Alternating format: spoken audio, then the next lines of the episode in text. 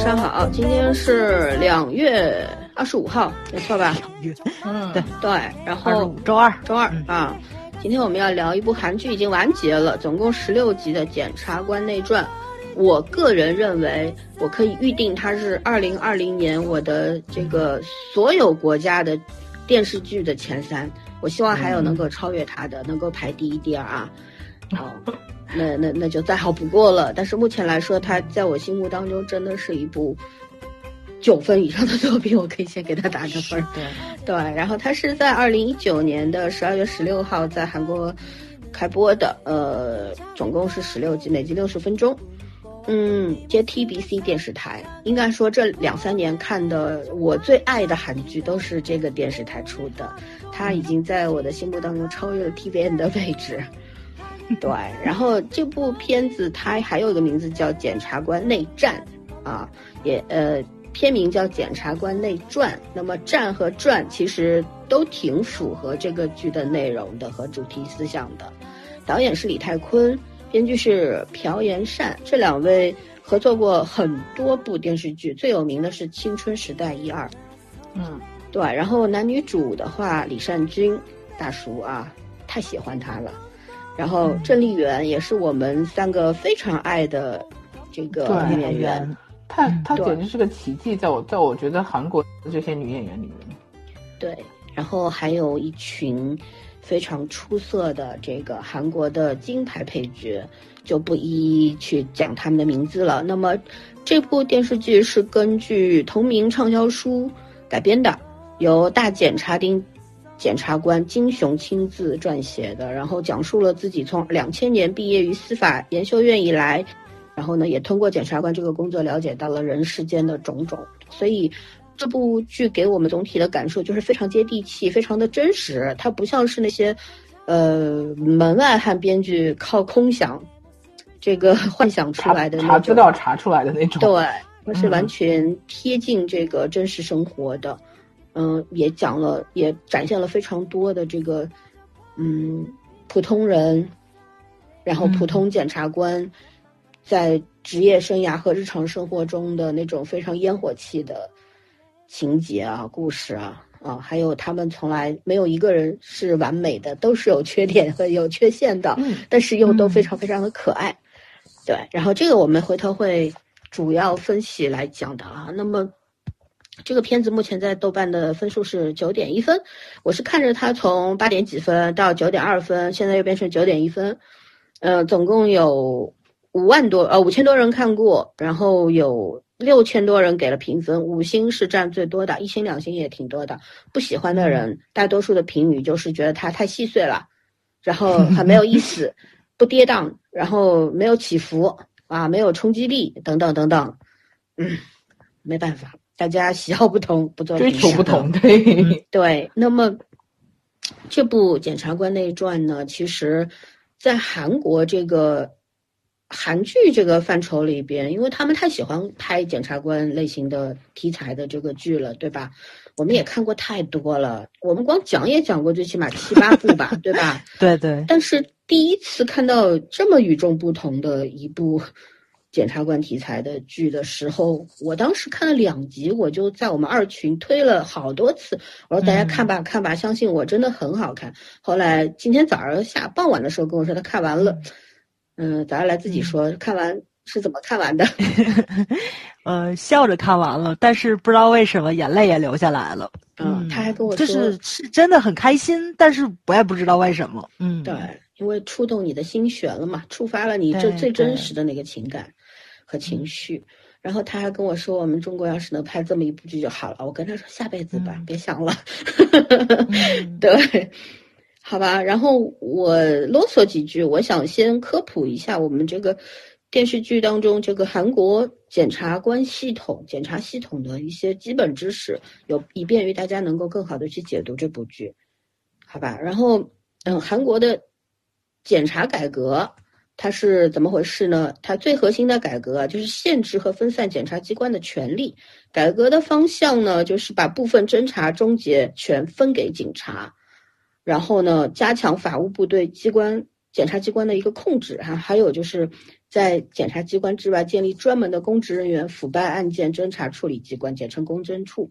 那么这个为什么首先要说这个呢？是因为以前我们在看《秘密森林》的时候，那部韩剧，嗯，我我们也做过科普，说过这个韩国的检察官系统它是，嗯，拥有独立办案权的。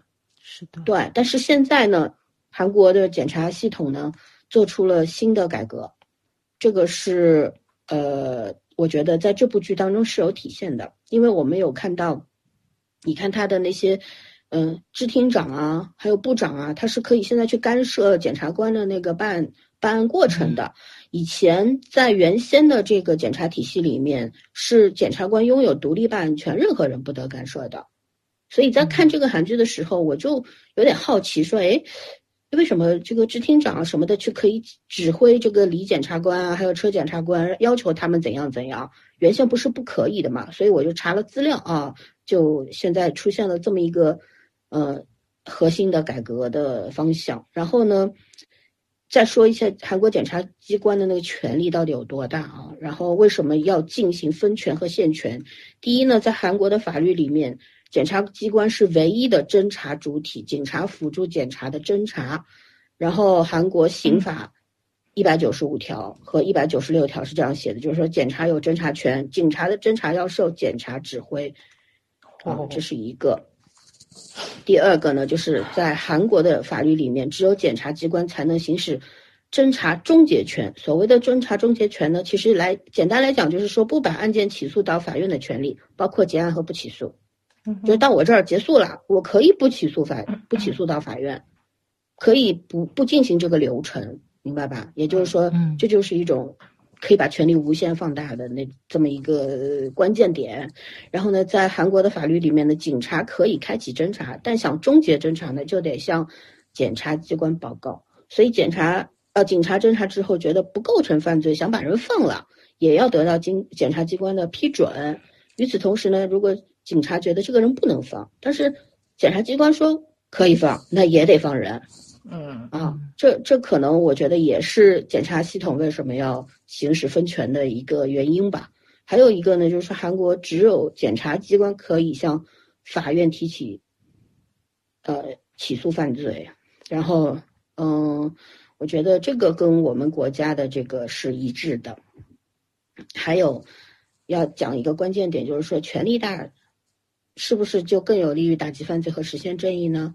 那我们都知道的，权力是把双刃剑嘛，对吧？可以是非常高效的、高效率的一个代名词，但是如果滥用权力呢，就会产生非常大的负面影响，所以会有很多的贪污啊、腐败啊这些案件出现。这也就是我们在以往的韩剧检察官题材剧中看到的那种种，对吧？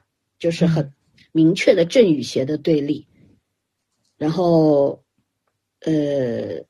在以往的这个韩剧里面，我们有看到说检察机关他那种秉公执法呀、无私的办案呢，嗯，处理了很多的棘手的案件。我们也知道有些韩国的总统就是被检察官拉下马的嘛。那当然，凭什么拉下马？这个我们就不知道了啊。然后呢，也有很多的检察官呢，他是不畏强权的啊，崇尚法理的，然后在高压之下秉公办案的啊，实现了正义。嗯，这个呢也是与检察机关有充分的独立权是分不开的。但是如果说检察官滥用权力，啊，谋取私利或者集体利益的案件也确实很多，所以几乎每一件大型的腐败案件后面都有检察官的身影。嗯嗯嗯，所以，嗯，检检察系统本身就有能力成为一个单独的政治势力，在韩国政坛中发挥重要作用，而这本身也非常不利于保障公正。那。我们我记得我们之前有讲过一部韩剧，我忘了名字是什么了。中间就是有一个，呃，检察官，他是从这种什么支厅长啊，一步步做到什么总长。秘密森林吧？呃，忘了是哪部了，反正应该不是秘密森林，就是他后来要去竞选那个什么，呃，议员啦。再后来要他的最终目的是当那个总统，呃，那个辅佐官。啊，辅佐官，嗯，对吧？嗯，呃，就就是说，这就体现了什么？就是说，他可以作为一个单独的政治势力，对吧？在韩国政坛中发挥重要作用，就体现在这一点。嗯，所以基本上科普就是这么多，让大家更清晰的去了解我们这个剧，因为这个剧确实，我觉得是在韩国这个检察体系经过改革之后拍的，也正是因为作者本身小说作者金雄这位检察官是现役的这个检察官，所以呢，他所写的小说呢就非常的遵守、尊重现实吧，然后与真实不能够分开。那所以我们就看到了一个让你，嗯，怎么说呢，心服口服的这么一个作品吧，我觉得。是的，嗯，OK，科普做完了，我们现在要开始正式的来聊了，先来打分，早儿，嗯，我觉得这可能是我打过最高的一部韩剧了，九点五，当之无愧的高分。嗯嗯，咱们以前去聊过信号啊什么的，我我总觉得差一口气嘛。我觉得这这部韩剧真的是把这口气给我提上来了。我看完之后就跟老三说，这是可能是，因为我回想了一下，就是一般像刑侦律政剧、美剧啊，或者说是英剧啊，还是咱们的国剧，以前看的是非常非常多的，但它真的是可能是既包容，然后又现实，并因为咱们以前看的剧大部分都是黑与白的对立，特别的两极化。嗯但是这部剧其实是它是从平淡处去讲了非常深层次的一种政治体系，或者说是人际交往、职场，它涵盖了很多内容。但是它真的是在讲灰这个东西，它没有黑，没有白，就是在这个灰色的、非常难以拿捏分寸的这么一个氛围里面，这些人怎么去坚守自己心里面的那个准则，或者说是他们自己的信仰。这个是让我觉着特别特别欣喜的一个地方，这也是我看完之后就特别想，咱们国家如果也能拍这么一部，就是说从平凡中见伟大的作品，就让我很欣慰。对，所以我觉着这口气，这部剧它真的是提到了，所以我就给了它九点五分。嗯嗯，但是我觉着就是很多词汇是不能够去表达这部剧精妙的地方，一定要去看，因为我们。在前面讲其他作品的时候，老三不止一次推过这个剧。我的印象是觉觉得它低调有内涵，然后又搞笑，然后但是因为这种就这种感觉的韩剧，我们以前也看过很多，所以我其实并没有特别的往心里去。但是我是从昨天到今天，我一口气嘛，不对，前天开始三天，我把它彻彻底底十六集看完的，我真觉得是回味无穷，没有快进，然后真的是。每一集看完之后，我都要停一下，停一下，让自己平复一下心情。其实你去回想的话，他没有讲非常多的大道理，但是特别特别的耐人寻味，而且你会去带入自己，就是在那种环境之下，我会做什么样的选择，我能不能做得更好？然后你又会觉着，可能每一个人站在他的角度与他们的立场，他们进行那样的选择。就是能理解他们，但是你又不能赞同所有人的那个做法。嗯，这个我觉得就特别特别的真实，就反映出来了生活本来面目应该是什么样子的。对，所以我觉得，哎呀，真的非常非常棒，这部作品推荐所有人都去看一看。因为我我我也没想到豆瓣上这么少人看过，因为老孙推了很多很多次。我不红嘛，我要是什么有几千万粉丝，这不就对对对对对对 对，肖战对吧？推一下，立马就火了。你去采访一下李佳琦，估计也可以。我估计他不会看这种片子啊，但是真的很棒，对，嗯，九点五。好，圈圈，我我呃，我保持一下豆瓣最初的那个分数九点二。嗯，然后九点五的话，我觉得我我心目中还没有标准九点五分能出一个什么样的片子，所以到不了这个 到不了这个分值，但是觉得九点二分是绝对够了。呃，刚才早说那个这个片子一直在讲，呃，灰色的这个怎么讲，就是这个地带嘛。那，我其实觉得这个片子我看完第一感觉就是体制内。其实检察官在韩国来说就相当于中国体制内，嗯，基本上是铁饭碗。你不，你你没有故意去打破它，或者是故意去得罪什么人的话，你可以吃到老。然后呢，里面其实是有很多藏龙卧虎的人，但是每个人在这个职场生态系统里面的目的和所求不同，所以有人呢其实就是很低调，嗯，但是有人呢就是目的很明确，我要做人上人，我要往上走，嗯，所以说这一群人里面，因为韩国的那个我们看过很多律政剧了嘛。他的检察官考试其实也是非常非常的，呃，难度很高，而且很疯狂的这种，所以这群人肯定都不是笨蛋，都是很聪明的人。然后聪明人在这个职场里面的这种斗法，不是说不像以前我们看过的律政剧是为了公理正义也好，为了怎么说呢个人的隐私也好，呃，总是有一个很明确的那个点在在那里。这个剧没有，这剧讲的每一个人都是在讲他自己的，呃，真的就是讲纯粹。在职场中反映出来的人性，他不是在讲职场，他讲的就是人性。嗯，因为我一直在笑，我说如果这个男主不是李善均来演，他非常讨人厌。对我来说，他非常讨人厌的原因是他特别真实，就是这个人他身上的很多问题，你在体制内的很多很多人身上都会见过，包括我自己，太正常存在于每一个人的生活里面，每一个人的角色里面。就在职场里面的每一个角色，所有所有体制内的人都会有这些问题，这不牵涉对错，不牵涉利益，单纯是你的生存法则而已。嗯，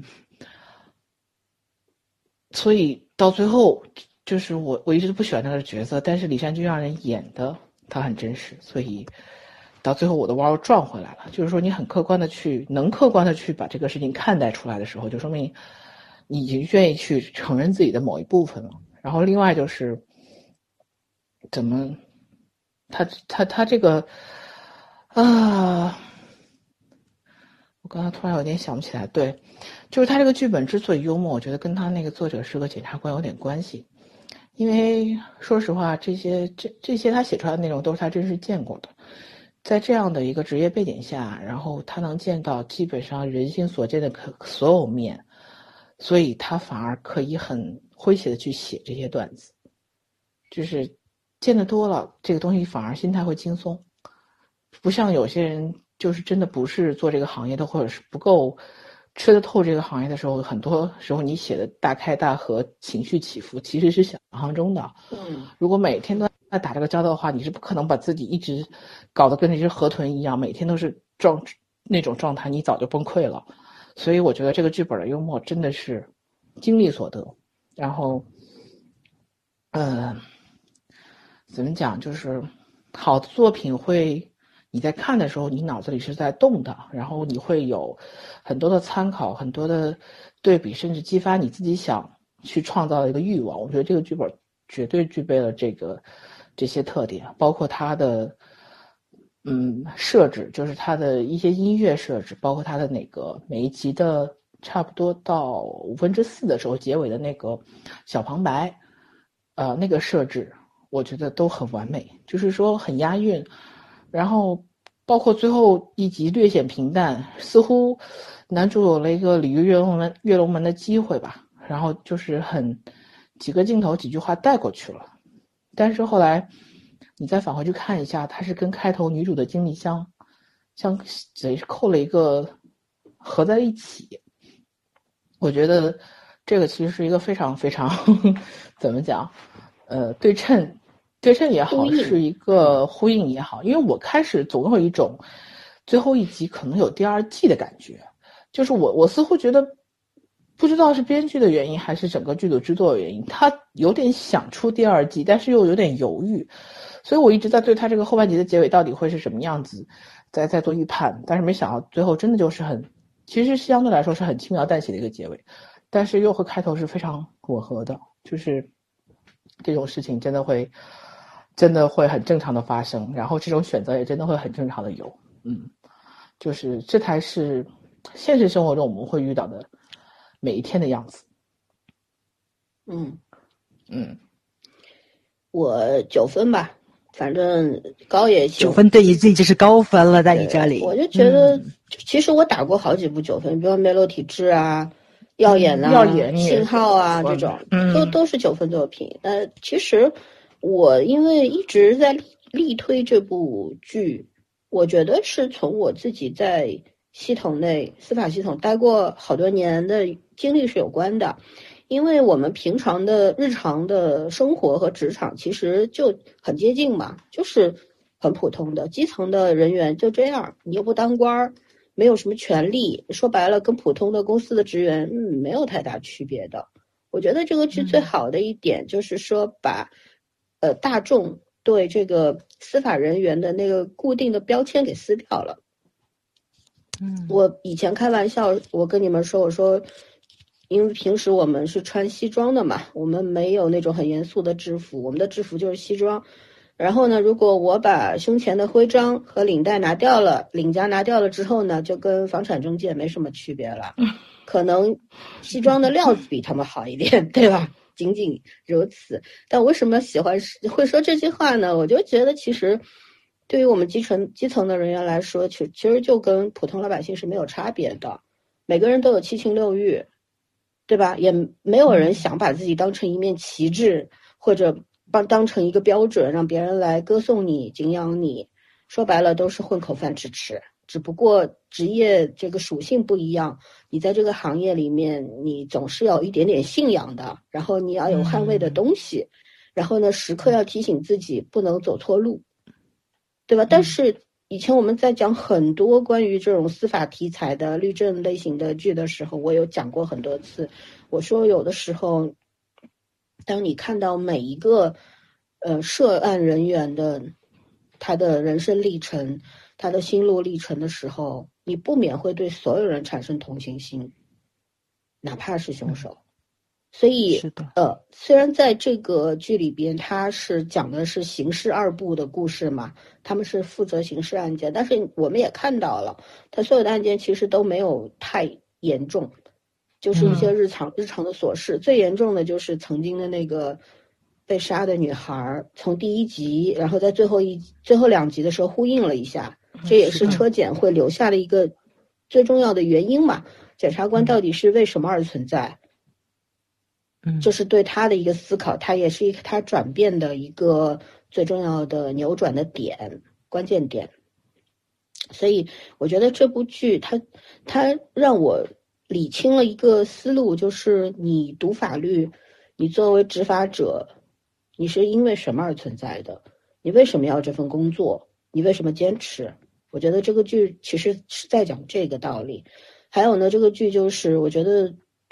撇开案子这些表面的形态，归根结底还是在说人吧。不管是检察官也好啊，这个涉案人员也好，他们的家属也好，对吧？每个人都是特别特别普通的人，呃，每个人都有优缺点，没有完美的人设，有很多阴阴暗的小心思，是吧？也希望自己能够，呃，通过一些小聪明来化解尴尬，甚至于让自己得到一些。利益等等，尤其这一点在男主的身上体现的非常的完整，就是他是一个圈圈说的让你爱不起来，但是你最后又能理解恨不起来的一个人。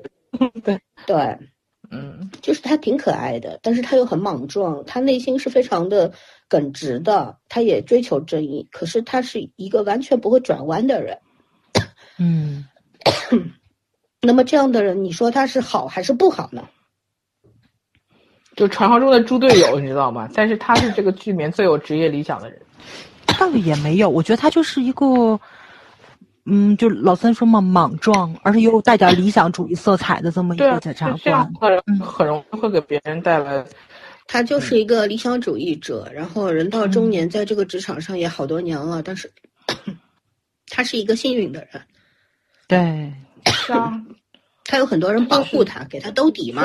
我就说他其实是一个呃职业理想，他在他身上那种精神是别人没有的，可是，在现实生活中他是要被生活打磨。我觉得他身上那种精神大家都有，你看车检啊谁都有，嗯，每个人都有，只是大家方式是不一样的，而且我觉得每每性格也不同，对性格不一样，包括人在的位置不一样，人的目的也不一样，所以大家处理的方式不一样。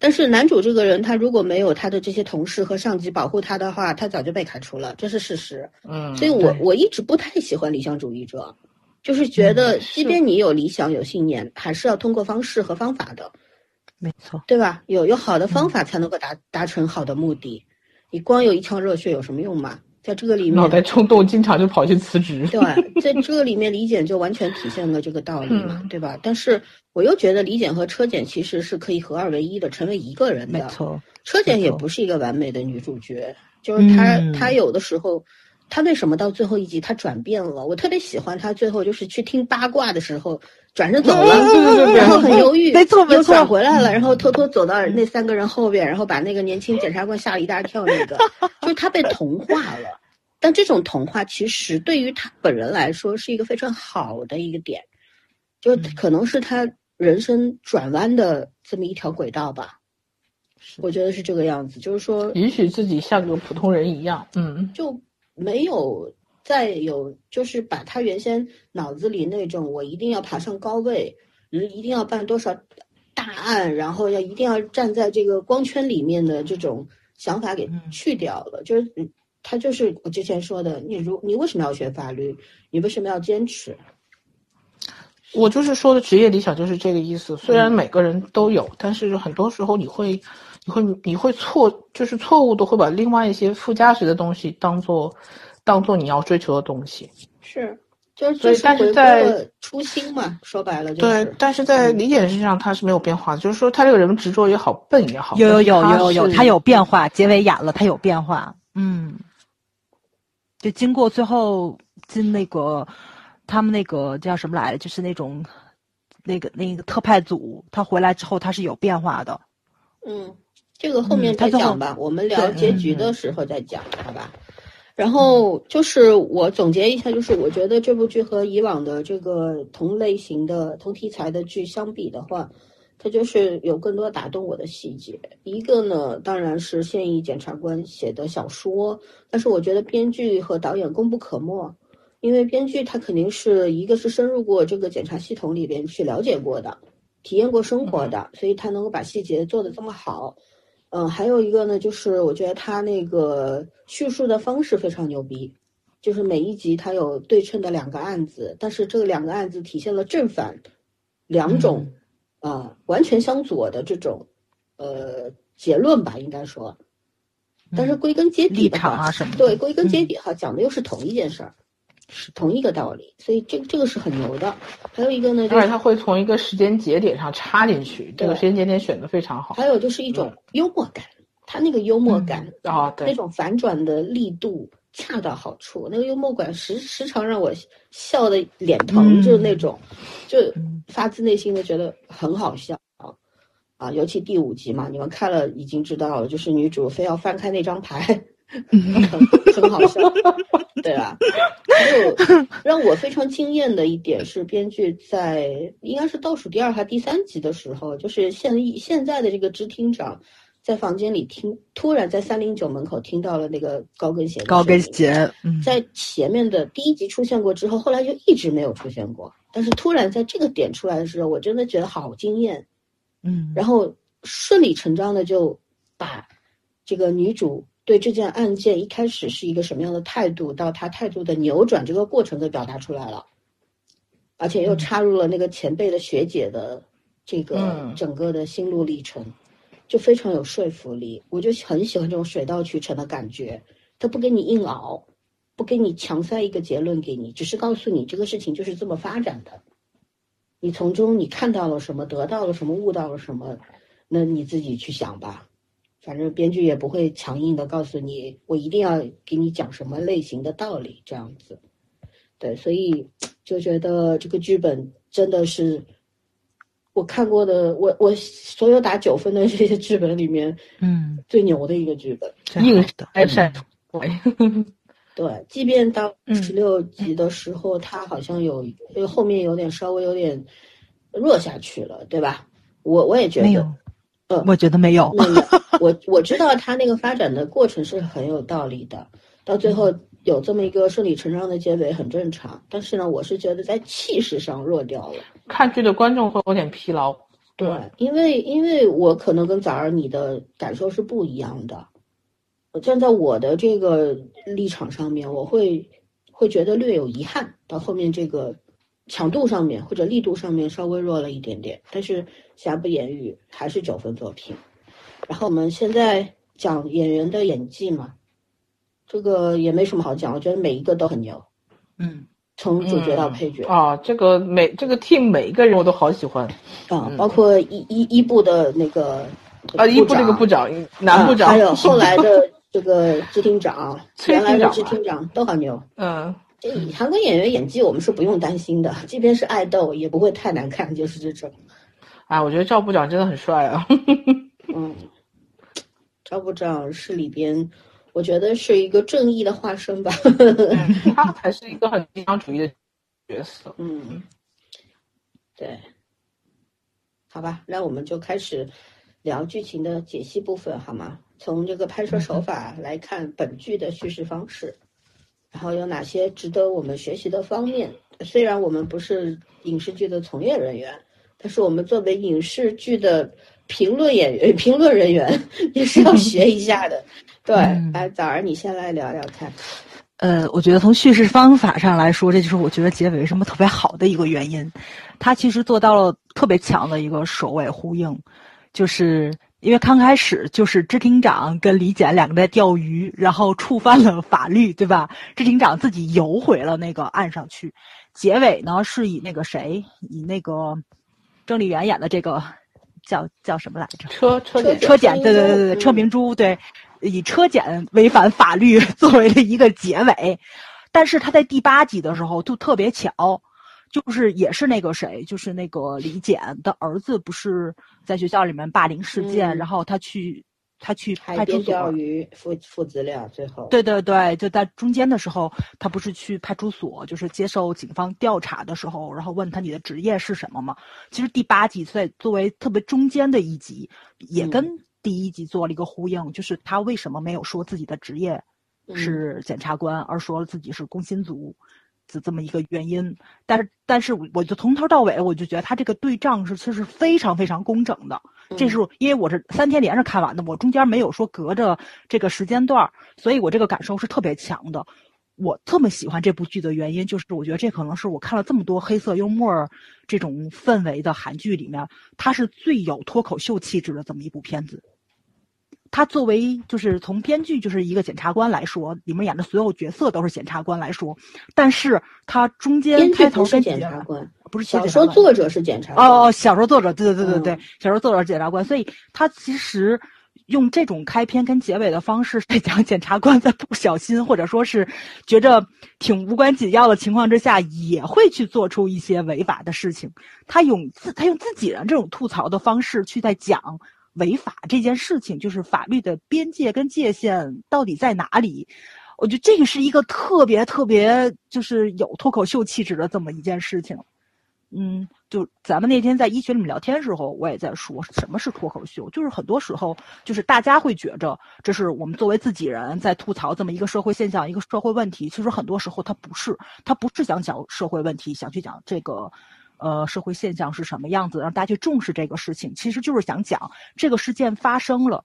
它可能逃不开咱们人类的很多劣根性在里面，它不是因为宗教，不是因为国籍，不是因为阶层，就是因为咱们是人，是人，这个事情就会发生，而且你无可避免。所以呢，没有什么要反对、嘲讽的必要。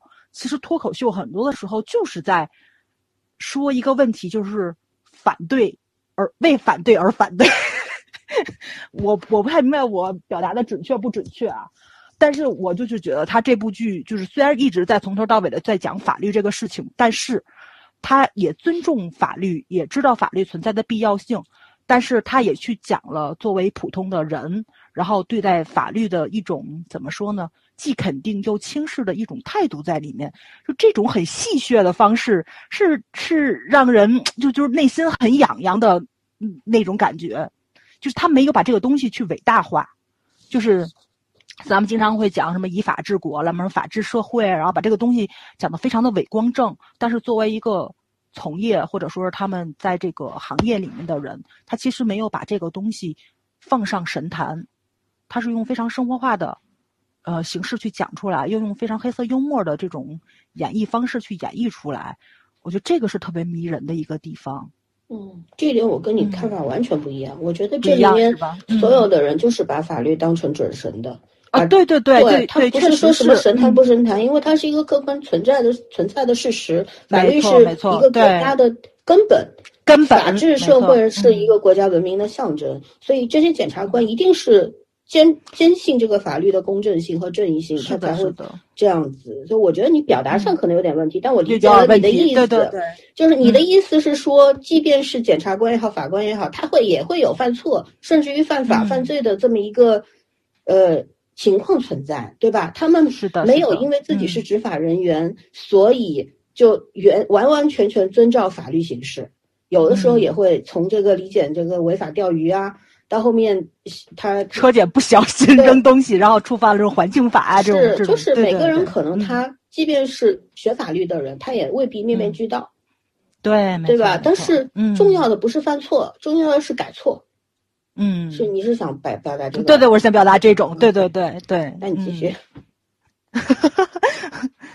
嗯，所以我觉得他他这种气质就就很有趣，所以我我看的时候就是，呃，就兴致很高吧，对，包括就是就像他其实每一集我觉得都有他自己固定的一个手法在里面，才会看到他每每一集的剪辑方式其实都是有区别的，不管是插叙是倒叙，然后还是按人，然后不同的角度去讲述同一件事，还是说呃两个案子从不同的角度去讲述同一个道理，所以你看的过程中就是。嗯，有你会跟着导演跟编剧的思路去走，但是只是从叙事的故事性上去走，但是它完全没有操控你的思想，然后你要想问题的角度还是你自己的，我觉得这一点还是挺挺难挺难的一件事情。至少为目前为止，我看了这么多韩剧，我觉着没有任何一部能够做到把所有的立场跟看法留给观众的，但是这部剧它做到了，还是就挺让我惊喜的。怎么怎么一个，就相对很客观的一个对对对对对，所以我觉得这应该是原著的功劳，就是就是原就是原作者他就是没有立场，他是努力的去做到了自己的一个就是怎么说公正的，或者说是非常客观的一个角度去讲述一个事情。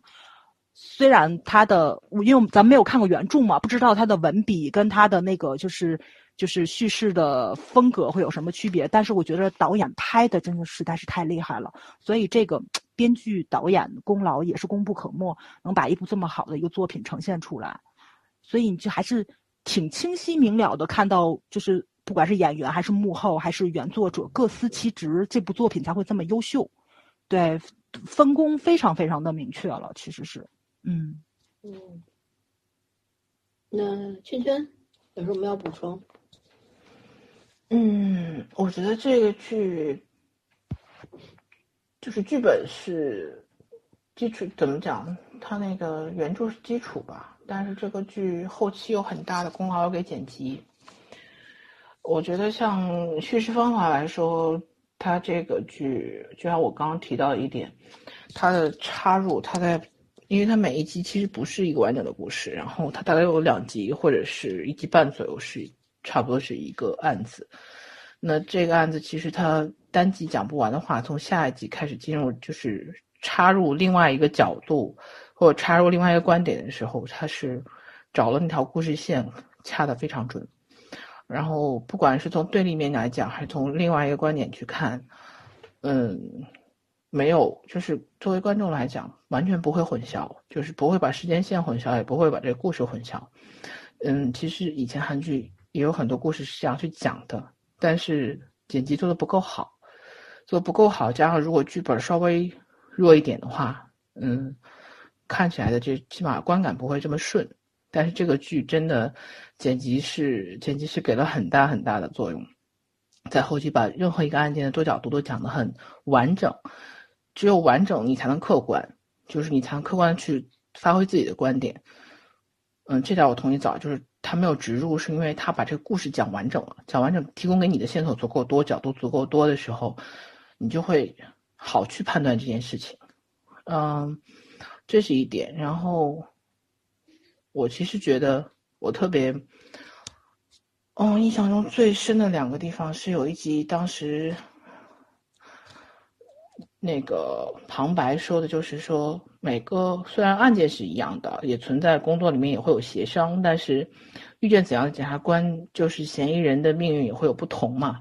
嗯，所以我觉得这个剧特别特别厉害的一点是，他把每一个检察官的人性的那一面，都就是都搭建的非常好，让你基于你对这个检察官人性的判断，然后认可他对案件的判断，就是为什么这个案件在他那儿处理是这样子的，你不会觉得他有，呃，怎么讲明显的偏颇，或者是或者你会很清楚的看到问题在哪，但是你也会原谅这些问题的发生，因为。一开始就我们就知道这些检察官是人，是人都会有自己的片面性，甚至会有错误，但是他们也尽力的去让这个结果变得公正客观，甚至于李善君演的这个，他不是当时有个老奶奶的杀妻案，就是杀杀把她那个老公杀掉了嘛，她一直在试图，说白了她是试图诱导他做出一些让法庭有利于他的判断，有有利的证词，但是呢，老奶奶坚持的讲说。我就是故意杀他的。其实那段就是说，如果你从职业角度去看，李善君就是这个李检的这个行为非常不专业，是违规的。他确实，对他确实是有很大的问题在里面。所以最后审计他也是没有什么问题，监察他也是没有问问题的。但是对老奶奶来说，我是很理解，就是为什么把这个案件当时这样讲，因为对他来说，那个如果他还就是怎么讲。手铐虽然可能可能就是去进到监狱里面，虽然别人看来这个结果可能对他非常不好，但是他觉得那终于是个终点。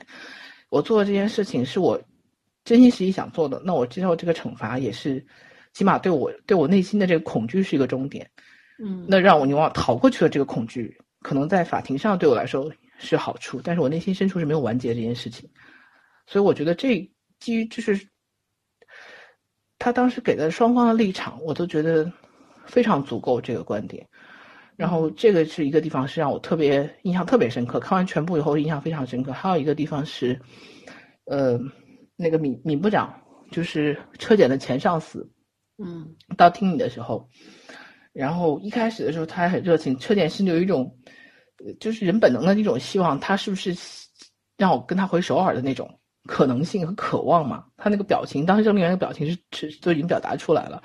到最后的时候，然后就是包括监察他们做完很多事情之后，我忘记了是因为什么，他说了一句，他说：“哦，原来当时闵部长让我去，就是把我下放到这种这种偏远的小小厅支厅来，那他觉得我就是就是说我就是他是他认知我就应该被这样，而不是说他带有情绪性的，或者他带有偏见的。”把我发配到，就是一时性的把我发配到这个地方来，而是说他做他认为他应该做的事情，不是因为个人的主观原因。这种认知反而让女主，就是说让车检心里面就是完全这个对于这个米部长的观点改变了。你看最后他走的时候，他连个握手都不跟他握，就是说我这个人跟我在认知上是存在巨大差异的，嗯，而不是说怎么讲，它是一个私人感情的一个东西。那所以就是也不能说心凉，但是是一个。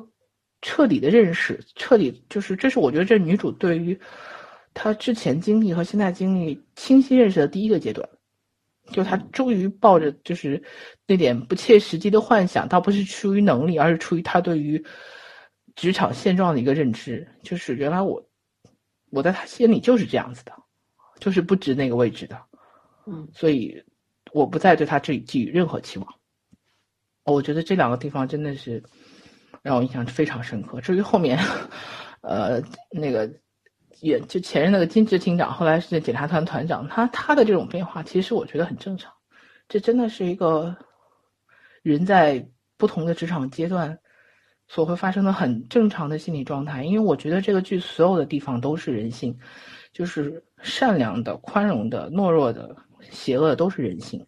这个剧把所有人性，就是早说那些灰灰色地带，其实就是人性的。不稳定性，这不是善恶问题，是人性不稳定性。因为每个人都有善恶问题，就是在那一瞬间，你可能因为一些微妙的情绪的变化，你做出了一个判断，其实那就是灰色地带，那就是你你本能的不稳定性。我觉得这个剧就把那个中间那那个那个留白留的非常好，然后让看的人既不会全盘很容易接受，也不会全盘否定，你可以去思考，思考完之后，你可能会会心一笑，因为。这个剧必须得有一点点社会阅历，否则的话，你会以是非去判断这部剧的很多东西，你会觉得很尴尬。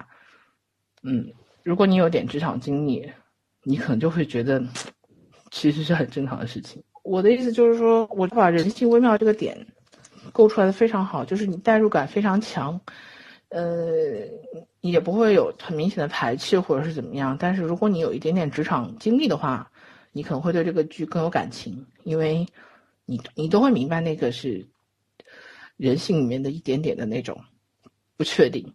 对，就因为这些不确定，所以这个剧本才有趣。嗯，那我来说说这个拍摄的这个手法技巧吧，因为从拍摄的手法上来说，还是要讲这个导演是非常非常有经验的一个导演。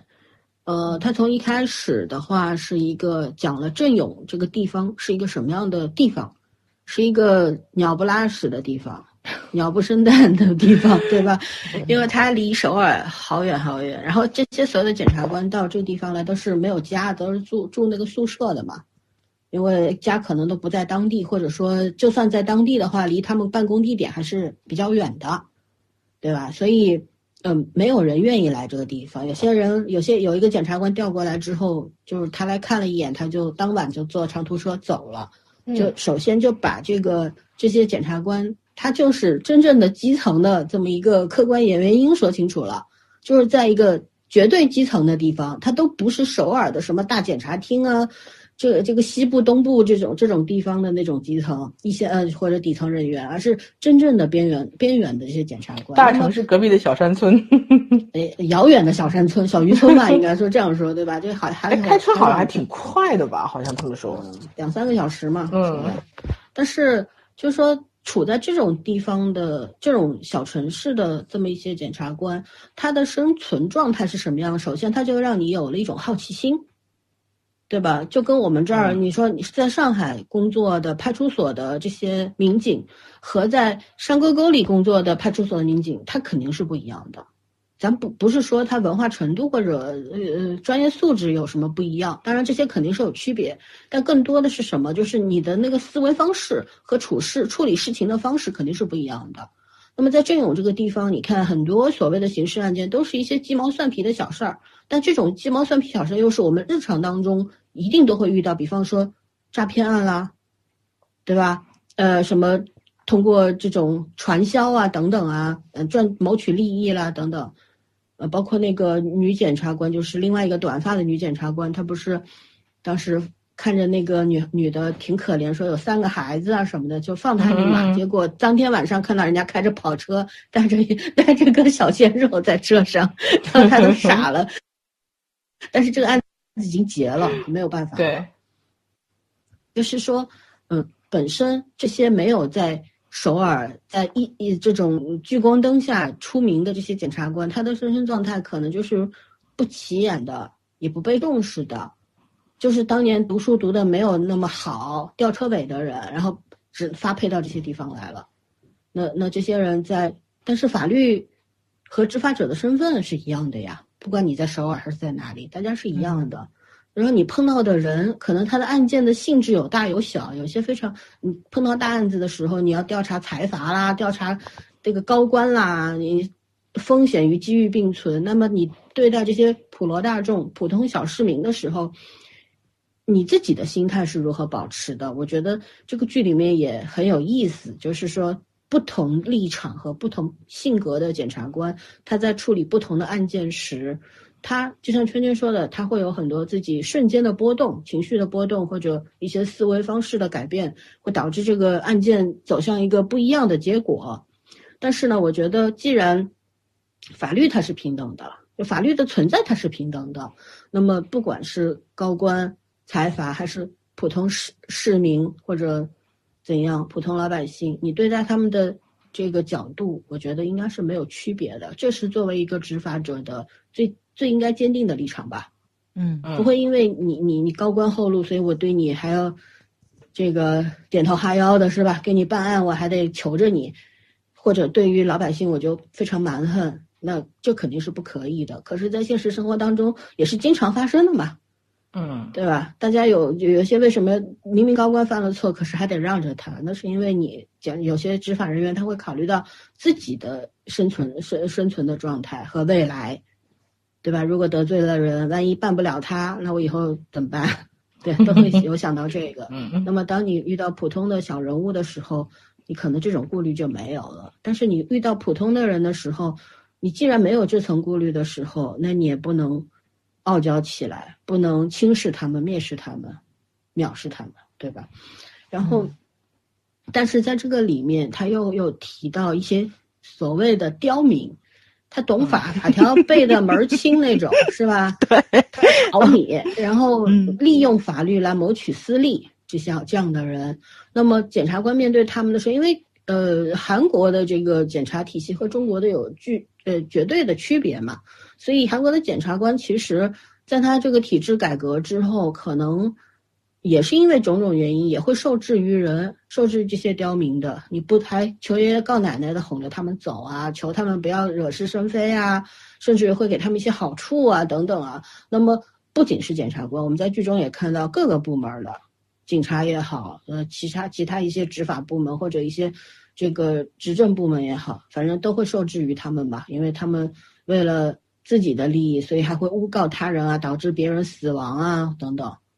哦，那么你怎么去法办他们？怎么去跟他们讲理？我我觉得这些这些点的这种非常细节化的展现，可以更让我们更大的、更大角度和更多维度的去了解一个基层呃基层执法者的生存的状态，以及老百姓是不是都是无辜的，都是弱势群体的嗯这么一个根本性的东西吧。因为我觉得，结合我们现在在疫情当中的种种的，我们看到的很多的问题，嗯、我印象我我现在感触很深的就是，真的不是每个人都值得被同情的。嗯是的，对，所以，嗯，在这个剧里边，我非常喜欢的一个一个点就是这样，就是普罗大众身上的，嗯，苦与乐，然后他们值得被尊重和不值得被尊重，值得被同情和不值得被同情的点，他都展现的非常的多和完整。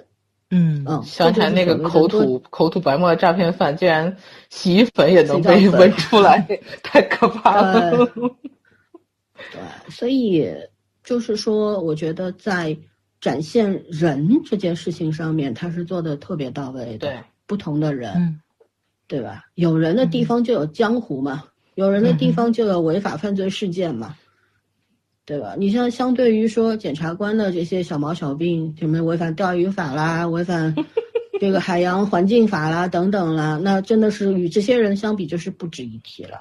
嗯对，所以还有一个点我也很喜欢，也是归类在这个叙事方式里面的，就是嗯是第几集来着？就是那个诈骗，不是那个餐厅的一个嗯服务员，他拿了六百万对，给那个老太太，但是哦到最后老太太打了一笔钱给他，对，可是九百多万好像后面没有讲后续怎么样。嗯这里这个时候留了一个悬念，就是说到底是不是步步深入的引诱他投入更多呢？还是真的就是同情帮他？他，对对，对对你可以看成是一个呃对比和其他的这些所谓的诈骗的什么会长啦、社长啦之间的对比对，。我们都觉得那是个真的诈骗的时候，反而他留了一个活口。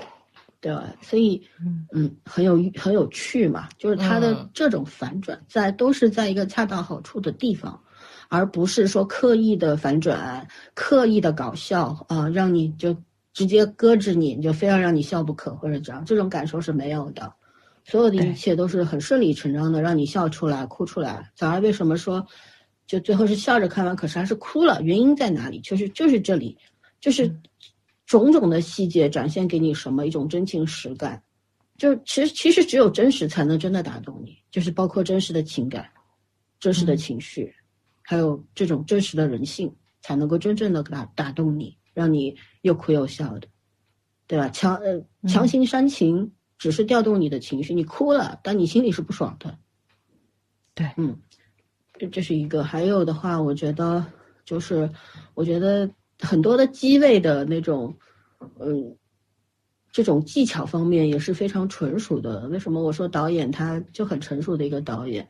你看他拍群像也好，拍个人也好，他那个给的机位都，我觉得都有一种，就很难去形容，怎么去讲？有的时候是有一种很正大光明的窥视感，嗯，就就明摆着看你隐私的那种感觉，对，这就很有意思嘛。然后还有就是群像的时候，我觉得给到的，包括他们车检第一次到这个地方，然后那个是精简嘛，就是那个最新的那个是姓金吧，嗯。然后他就说我们拍个照啊，或者怎样啊，呃，给到的那个机位就是幽默感十足吧，就是那种嗯，嗯、看上去有自拍的那，种，有有嘲讽的嗯意味在里面。嗯可是呢，嗯你又觉得嘲讽之外呢，又觉得好像就应该这么着吧？就如果在 现实当中化解尴尬，好像也只能这样了，对吧？嗯嗯，就出于一个精简的这么一个刚刚还没有独立，但是刚刚获得这个资格的这么一个检察官来说，他除了讨好前辈们，还能干嘛呢？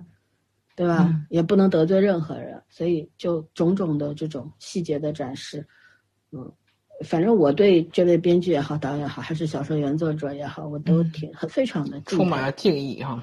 嗯，就觉得这真的是人才，是真人才。嗯，是的，是的，我觉得三个顶配碰到了一起，嗯，嗯，就是，呃，一加一大于二的那种效果吧。是的嗯一个好的原著小说，因为我们也看不懂韩文，估计也这小说给你我、给我我也看不懂，除非他翻成中文。但是可能会引进哦，八二年金智英不就引进了吗？但不一定啊，八年金智英它的知名度在那儿呀，文文在寅都都都都都有那个推荐了，对不对？那么多大咖推荐，这个就没有人推荐了。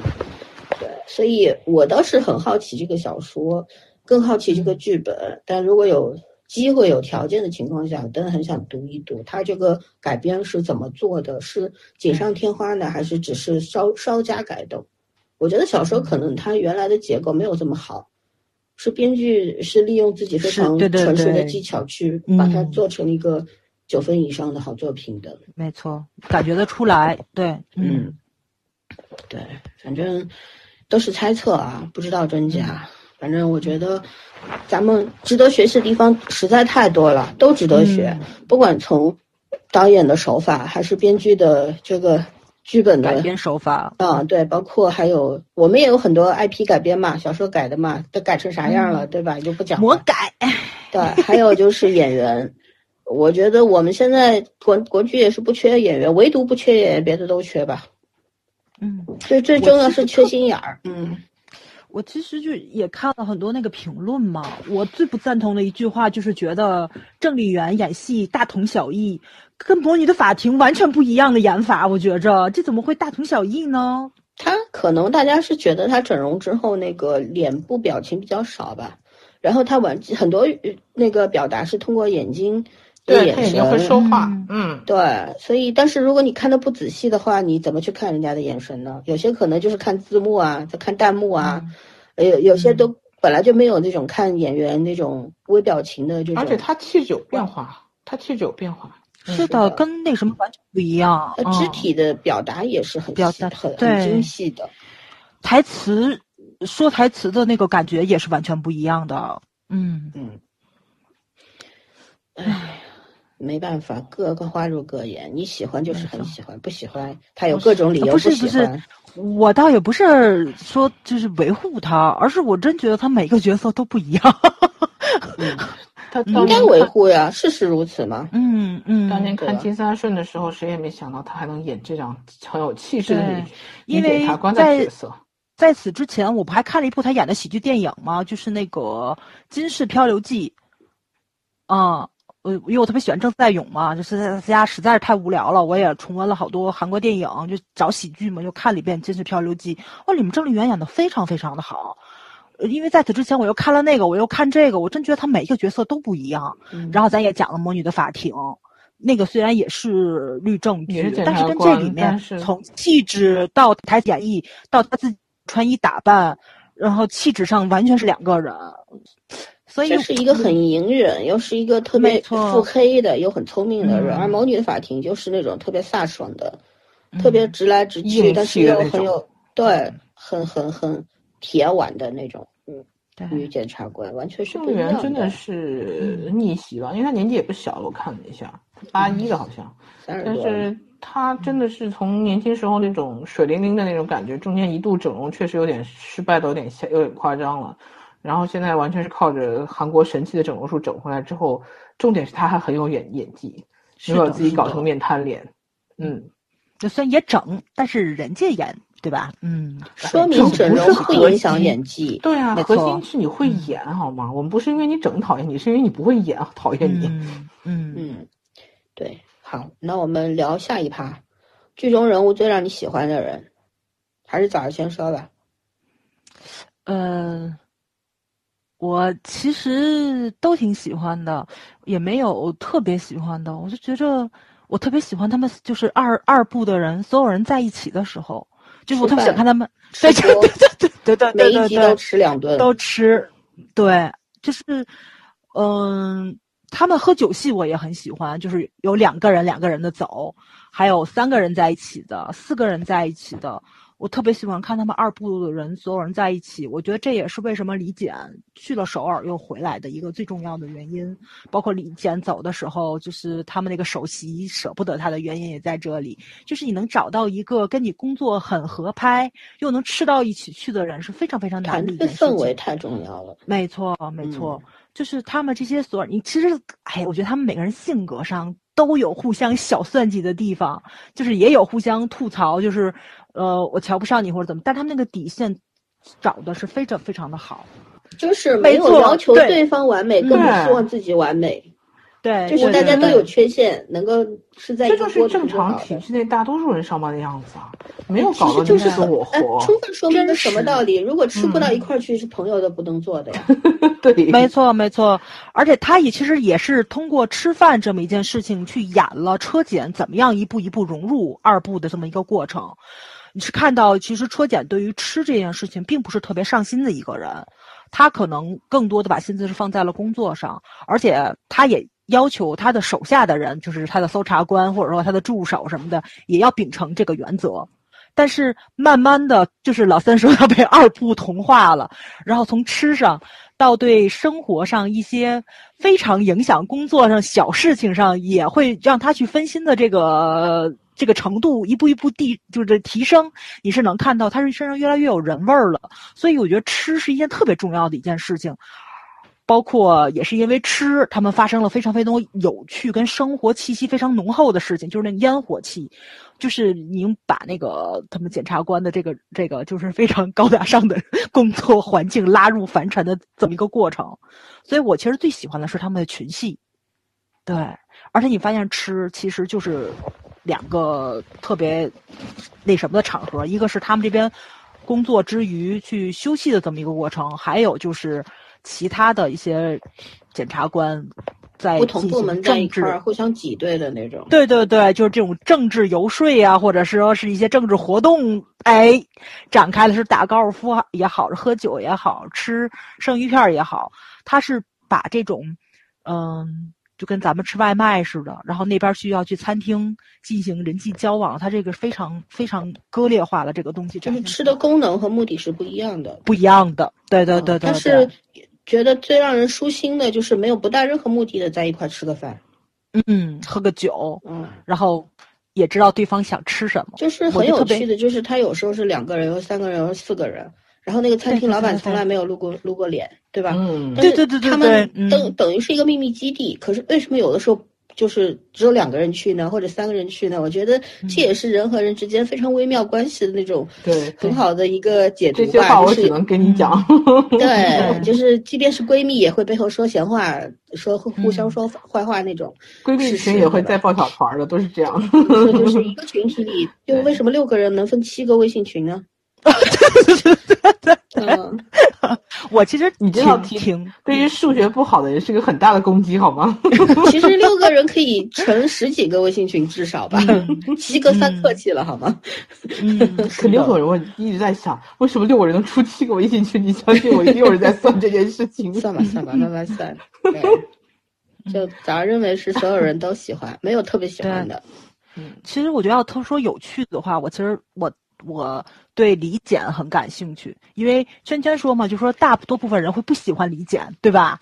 就是觉得这这种猪队友或者，但是特别奇妙，你会发现其实李简跟所有人的关系都非常好，这是我觉得也特别一开始 我我在二群说过一嗯句话，我说李简嗯它是一道光，其实每个人内心都有嗯阴暗的角落，可是李简他也有阴暗的角落，可是他本本质是一道光，那么光会吸引其他的人看过来，对就大家都可能有自己对案件内心的盘算，对自己仕途的一种计算、渴渴望等等。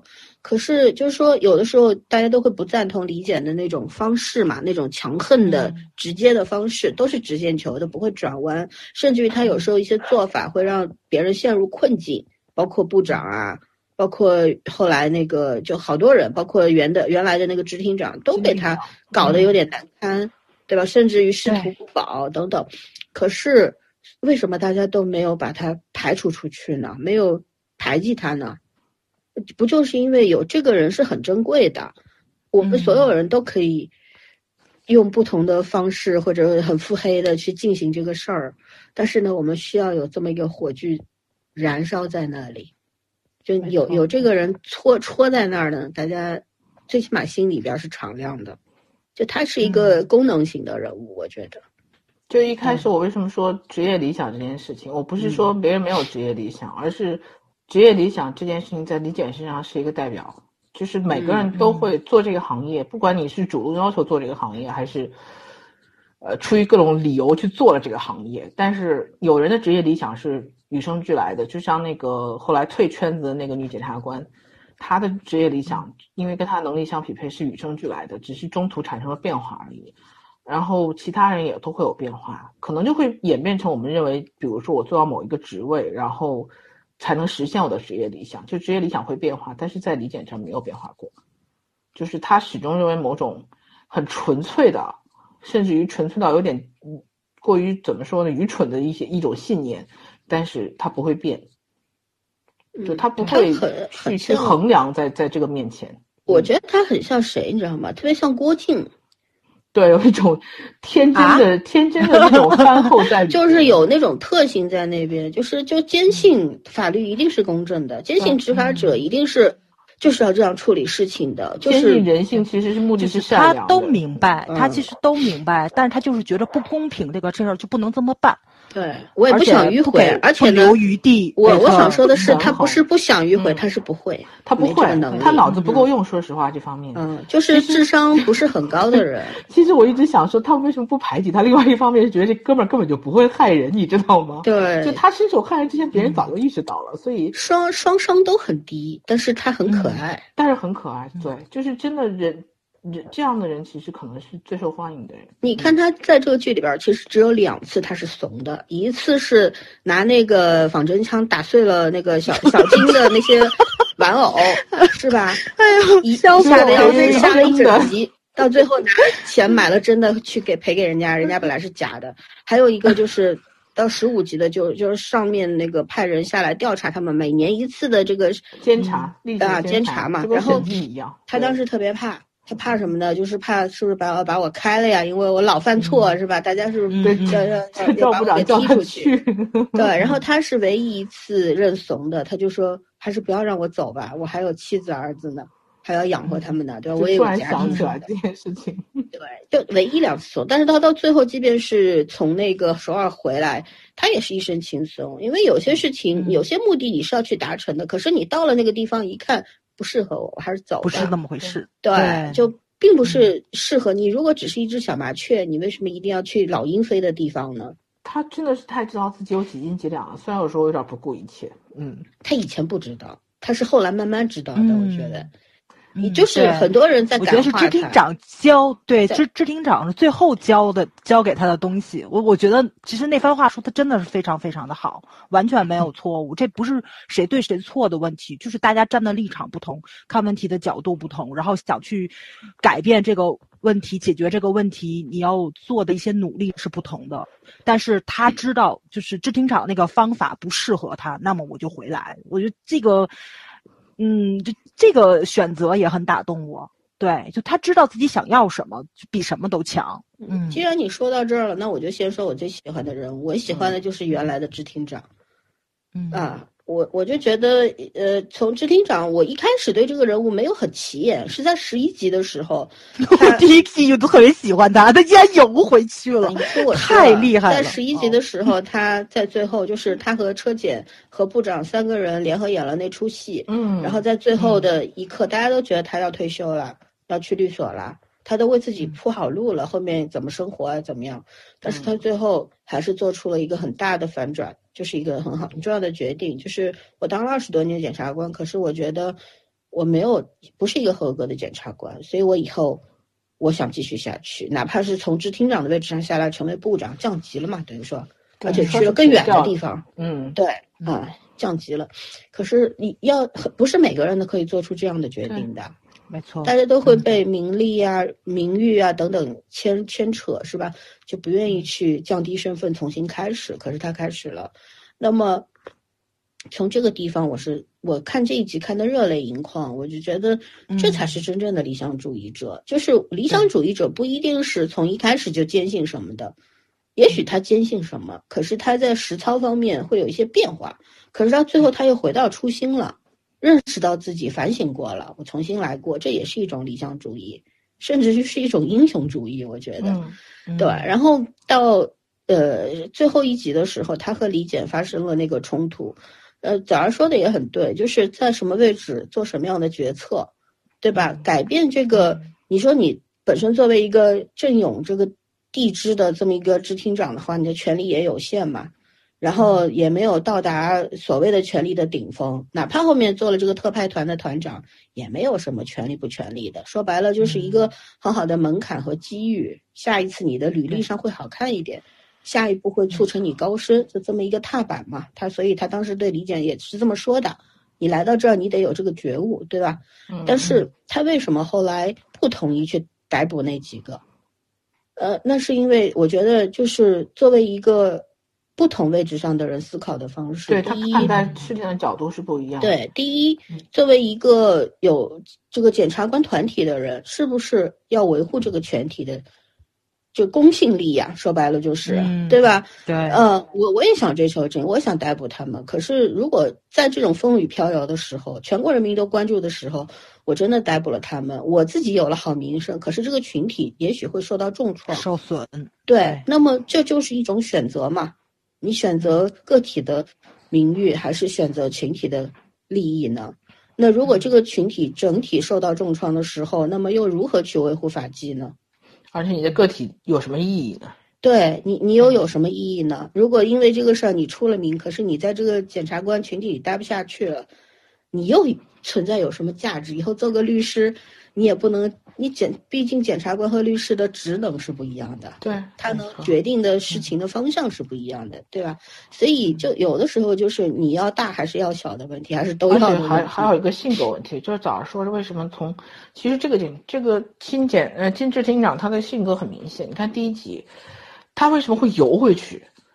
包括他很喜欢喝茶，为什么中间还换掉了茶？也包括他当当时决定重新再回到检察系统，然后换个职位去做那番话，就是他说我中间有一次是一江议员儿子的案子吧，然后他就说，因为肯定是影响他的升级了嘛，他就说不管如果是你到达本来就应该能到达的地方，哪怕走你也会到达，就是慢一点。如果坐飞机不应该坐飞机的话，那就是说明这飞机这条途径不是我的。这个人的性格里非常的稳，而且非常的忍。就非常坚非常坚忍的一个人，就这样子的人，可能他大半辈子都不会有，就是让你觉得惊艳的行为，但是他很可能是最后的，嗯，也不能说赢家，但他会坚持到最后。对，就是在就是这一塘水都成浑水的时候，他可能真的是那个唯一让你看得清的人。就是在秘密森林的时候，我们对东龙爸爸这个检察官有了一种，就是怎么说呢？一种新的认知吧，就检察官他为什么要走到这一步，是吧？那么在这个里边，我觉得这个支厅长也给我了同样的感受，就是卧薪尝胆、尝胆的那种感觉。就是有的时候，就像《秘密森林》里那位检察官，我觉得就是他其实是走错了路。你一旦你这个踏错一步的话，你整体的方向会歪掉。但在这个里面，支厅长有没有踏错？我觉得没有，他只是他只是踏了一条。在还在就是看不清前程的路。说白了，对，因为这个时候你即便逮捕了他们，下一步也会被更大拥有权力的人放走，没错，对吧那你就前功尽弃了嘛。但是而且你说他们其实那个团队也是有很多问题在里面的，这也是为什么李检进去之后，他觉得格格不入。权力的制衡，你是嗯你是对你看到，其实所有跟他平级的人都代表了一方势力，嗯不管是自己的前辈、自己的上司或者怎么样，其实来的就是互相牵制。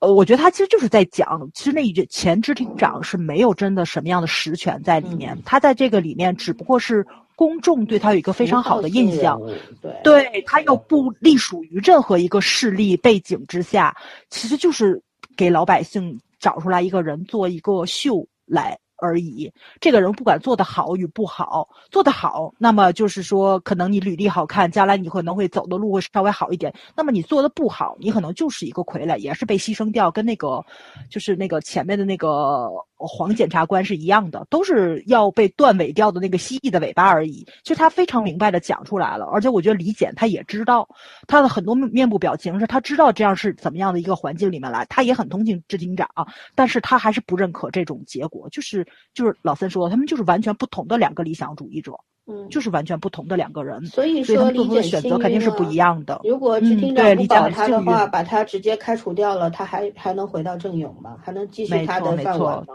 不可能。所以我觉得支嗯厅长为什么我那么喜欢他，就是因为他知道保存力量嘛，对吧？他为什么要在？对他我觉得他为什么要选车明珠和李姐两个人其中的一个，并且让他们自己做决定？嗯我觉得他谁来对他来说意义意义不大，区别也不大。对嗯，他只是需要有一个人站在他这边，但是呢，如果车检来的话，可能车检的方式更婉转、更迂回，然后也更机敏，所以对他的帮助会大。但是在这个案件上面的结果是没有区别的。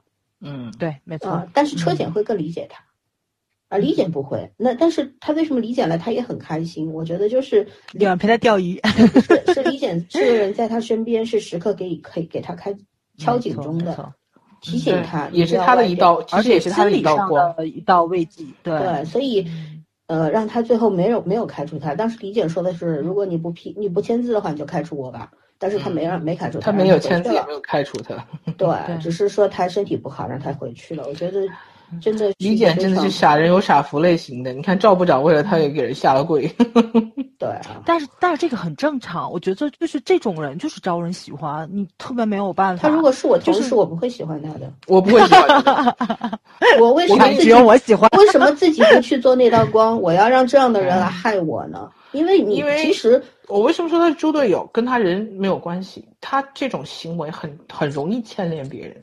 嗯嗯，对，因为其实他有很多方面，如果不是车检，不是部长，啊、不是原职厅长给他兜底的话，他真的是很多案件是没有办法继续下去的。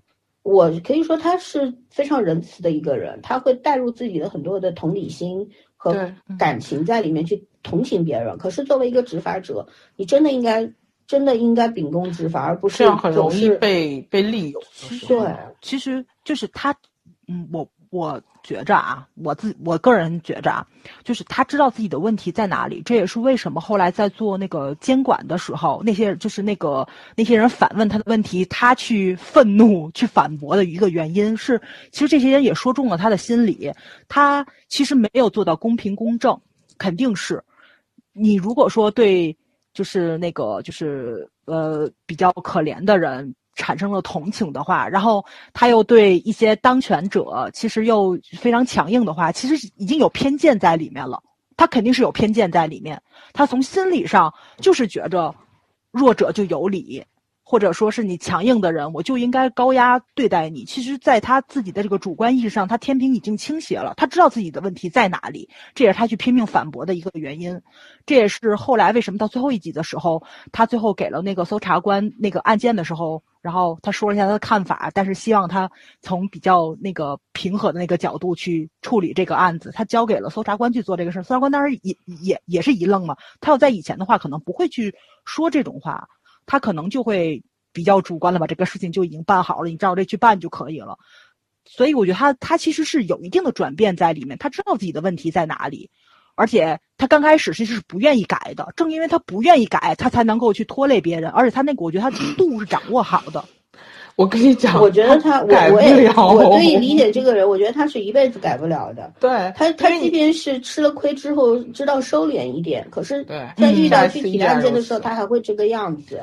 就像你说的，他在被监察的时候，他明明知道他那些有错误，然后他依然没控制住脾气，然后冲人家一通狂吼，导致自己后面一直在战战兢兢的怀疑自己要被开除。就是他永远是既既就是记吃不记打，不记吃亏的类型。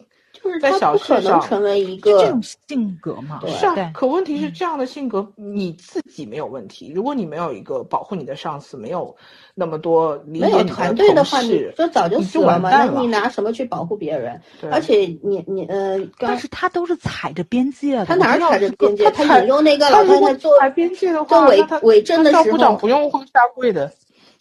对啊，我就说他给老太太做伪证的这个案子，我就非常反对感。我就觉得你你对你是被家暴了很多年，是你为什么不反抗？等等，你恨铁不成钢，对吧？然后你那个嗯非常希望能够帮助他，至少让他不要死。对这些，这个是什么？这种立场是作为一个普通的看客、普通的老百姓应该有的心理，对吧？你希望好人得到好的结果，然后坏人死了就死了吧，就这种想法。可是你作为一个执法者，应该有这样的立场吗？对对，他不不应该对，有你不应该有的话，你就是有，而且他知道自己有有这个问题，他知道自己有问题还不去改他说改不了嘛，他改不了才是最大的问题呀、对，对，成年人其实我职场是为他，职场是不会因为你说我做不到或者是改不了就为你开天窗的。对啊，我我就说他如果是在一个普通的公司里面上班，他这个样子的话，立场上有一些偏颇，怎么样？我觉得都可以，因为他可能不太会把这个事情的结果给改偏掉。可是如果在一个案件上面是不可以的。如果老太太当时说 OK，就接受他的诱导，然后就说对我我当当时打的不是头，我也没有想打死他或者怎么样，然后这个案件就变成老太太只是坐牢或者一个，要不就是判个十年啊、缓十十几年啊等等啊，对吧？因为情有可原等等。但是可问题是什么？是你对死者公平吗？虽然说死者家暴了他很多年，他好像看上去是该死的，可是法律是捍卫什么的呢？嗯，公正性啊，对啊对呀、你就说哦，我有理由我就可以杀人，那你对自那你的上司初不满，你也可以心嘛，杀了他，对，对不对？那还要不法律干什么呢？法律不能以你的初心去判断这个事情的结果。对，我相信他是有改变的。他包括他到最后如释重负的回来，回到郑勇之后，他跟那个车检在露台上面，在那个天台上面一段对话，然后看着天空等等，我觉得他是有变化。包括他们去到那个海岛上面找到原来那个学姐，那个那个拥有神是吗同史的那个嗯学姐的时候，我觉得他也有变化。可是他他那种变化不大。我当然也希望有第二部，能够看到第二部中他变成了。同样的理想主义，就是依然是有理想、有信念的人，可是他在方式上有所变化，对吧？有的时候，对这个光的存在是很重要、很有价值的。就是因为它不其实不会折不会弯，所以它才是光。嗯，其实我是觉着啊，就是他所表现出来的理想主义者，就是那种，嗯，过于正面的东西是在可以接受的范围之内的。就是说，你像老三他们说这个，我完全赞同。但是从这个就是这个剧里面去看，他找的这些个案件都是非常极端的，他做的这些事情也是因为这几个极端的案子，他才会有这种表现。他其实我觉得在如果说。在其他的人或者什么，他可能在审讯的时候不会用这种就是这种方式去诱导什么，只是因为这个案子太特殊怎么样，所以我觉得其实是这个编剧还是原作者他找的这个角度是非常好的，他没有把这个人过于的或者说写的极度的让让人接受不了，这也是咱们以前看了好多剧对吧？一看或者说是我看了这么多剧，这个人虽然他表现出来很多不专业的地方，但是让我觉得他不过分的原因。嗯，就这这这部剧，他处理的其实是非常好的你是属于。心特别软的人。其实我觉得本来心就很软，对你属于心嗯特别软的人，所以你真的不能干法律行业。因为我觉得这个案子，如果他这个案子是对的，那前期第一个案子就是我没说他对，我我说了他是不正确的。呃，是，但是你嗯一直说要情有可原的，就是说，那就是你从某种程度上是同意他对这案子的处理方式的，而且我相信大部分的案子，就是除了少数真的是天生性性格就是坏的人，大部分的事情你要是去找案例原因，都会找出来有一些与情有可原的原因。就每个人都是可以同。如果你都情有可原的话，的其实这世界上就不会有防卫过当这件事情。他做了错事，我打了他，管他死没死。所以，就是所以我我我我说嘛，我也很认可，就是监察员对他的那些个反问，就是因为他其实已经没有把自己摆在一个公平、公正、所以执法回到那个问题一他不会改。对，就是他不会改，但是他因为不会改，所以我们才对他又爱又恨。就是光是不能有嗯妥协的。对，所以我觉得他这个人很有趣嘛，就在这里，就是其实我觉得就是就是说，你本身就是一个很偏心的人，就是一个他不能够客观，或者说不适合做法官的人，不适合做检察官的人，真的。对对对对对，就是这么意思。但是他在这个位置上 也能做，所以我觉得这个就是这个也是作者挺有趣的一个地方。他不管是他现实中真的遇上了这样的人，还是说这是他杜撰出来的这么样一个人物，但是咱们就是能看到，就是过于理想主义者的这么一个人，他在这个位置上，你不管他是对是错吧，他也能干这个活儿。所以他 他这种嗯性格和这个能力，真的只能在这种比较小的支厅里面，没错去处理小的案件。如果这个放到这种女主的这个范围，就是能力范围之内的话，真的要出大事儿的。就他会拖累很多人，他的这个性格。他其实，在整个十六集里面，他没有一个案子是办好的。从第一个案子开始，没错对对吧？他嗯人家为什么这个出现了这个劳务的伤害之后，啊，就他一直在拖拖拉拉、拖拖拉拉对，他，他他要追求的是自己所谓的内心的公义和正义，对吧？他要把这个事情处理完美了。可是是他他没有嗯考虑到这个受害者他，哦，这个这个这个当事人以及他的孩子需要什么。实际需求，嗯，对，有的时候这些东西都是密切相关的，就是也可能是跟相悖的，也就是说，就是对，嗯，真正的需求，我要活下去是第一位吧，我活下去了以后，我才能够去要求别的东西，我连活都活不下去了，你还跟我谈法律的公理正义意义义 有意义吗？对吧？所以后来车明珠过来之后接手了之后，就把这个直接把这个事情处理完了。但处理了之后，是不是也有后遗症？也有，所以他们两个就是一个，我可以说是两个是是一个对比一个完美的检察官，嗯分裂成两个人，对，所以他们都不完美，他们他们是互补的？所以他也有这样才正常啊。对，他也闻到了那个骗子嘴里边的呃嘴巴里的那个肥皂粉的味道，粉味道，对，嗯所以说那他也简直是个点睛之笔。也是有好处的，所以这种人嗯是应该存在的。可是我绝对，如果是他在我的同事的团队里边的话，我是绝对不会喜欢他的。哦，我认可他的价值，对我认认可他这个人的价值，我也相信他就是照亮前前路的一一道光，对吧我一？定会评价他，他是个好人，但是对，但是在职场这不是一个他不是一个好的执法者，对这这是肯定的。他是一个好男人，也是一个好人，但也不一定是好男人。他连个好丈夫、好爸爸、好爸爸都不是，我觉得 做爸爸也没做得很好。啊，就是一个天真的没有长大的小孩儿的那种感觉。因为很他是一个运气很好的人，真的是运气很好的人。做执法者是真的，就有的时候你要舍弃掉很多自己的看法什么的，呃主观的东西，就尽量嗯去力求客观。就像我一开始在咱们聊聊的时候，一个小时之前我就说了，如果你站在一个上帝视角的话，你打开卷宗，把每个人的人生历程都看一遍的话，你对谁都有同情心。可是可以吗？不可以呀、我我以前讲很多相关的题材的时候，我也说，我们在案件中是一个态度，案件结束了，哪怕是犯罪分子的子女、老呃长辈，我们都会去帮他们的，帮孩子做心理疏导，呃，给他们做干预，然后也会经济上资助他们，给他们交学费，这是另外一件事情，对吧？就是你首先嗯我们先捍卫法律的尊严。对吧？这是底线，然后我再从嗯私人的角度上帮助你，我觉得这是一个渐进的过程。你也可以不帮他们，可是如果你出于个人的良心的角度，一种热情、热热忱，一种热情，然后你去帮他们，那也是锦上添花，更再好不过的了，嗯，对吧？但也要量力而行。反正我是坚决反对这种混淆概念的，对吧？你连底线都守不住，你谈别的，太假了吧？就这种。公平是面向所有人的，不能面向个别人。是，呃，为什么一个法律的完整的体系里边得有法官、有检察官、有警察，对吧？有律师，律师为什么也会给那些我们所谓的坏人辩护呢？他不就是维持一个体法律体系的平衡稳定性吗？它本身就是有漏洞的，那这个漏洞你怎么去钻呢？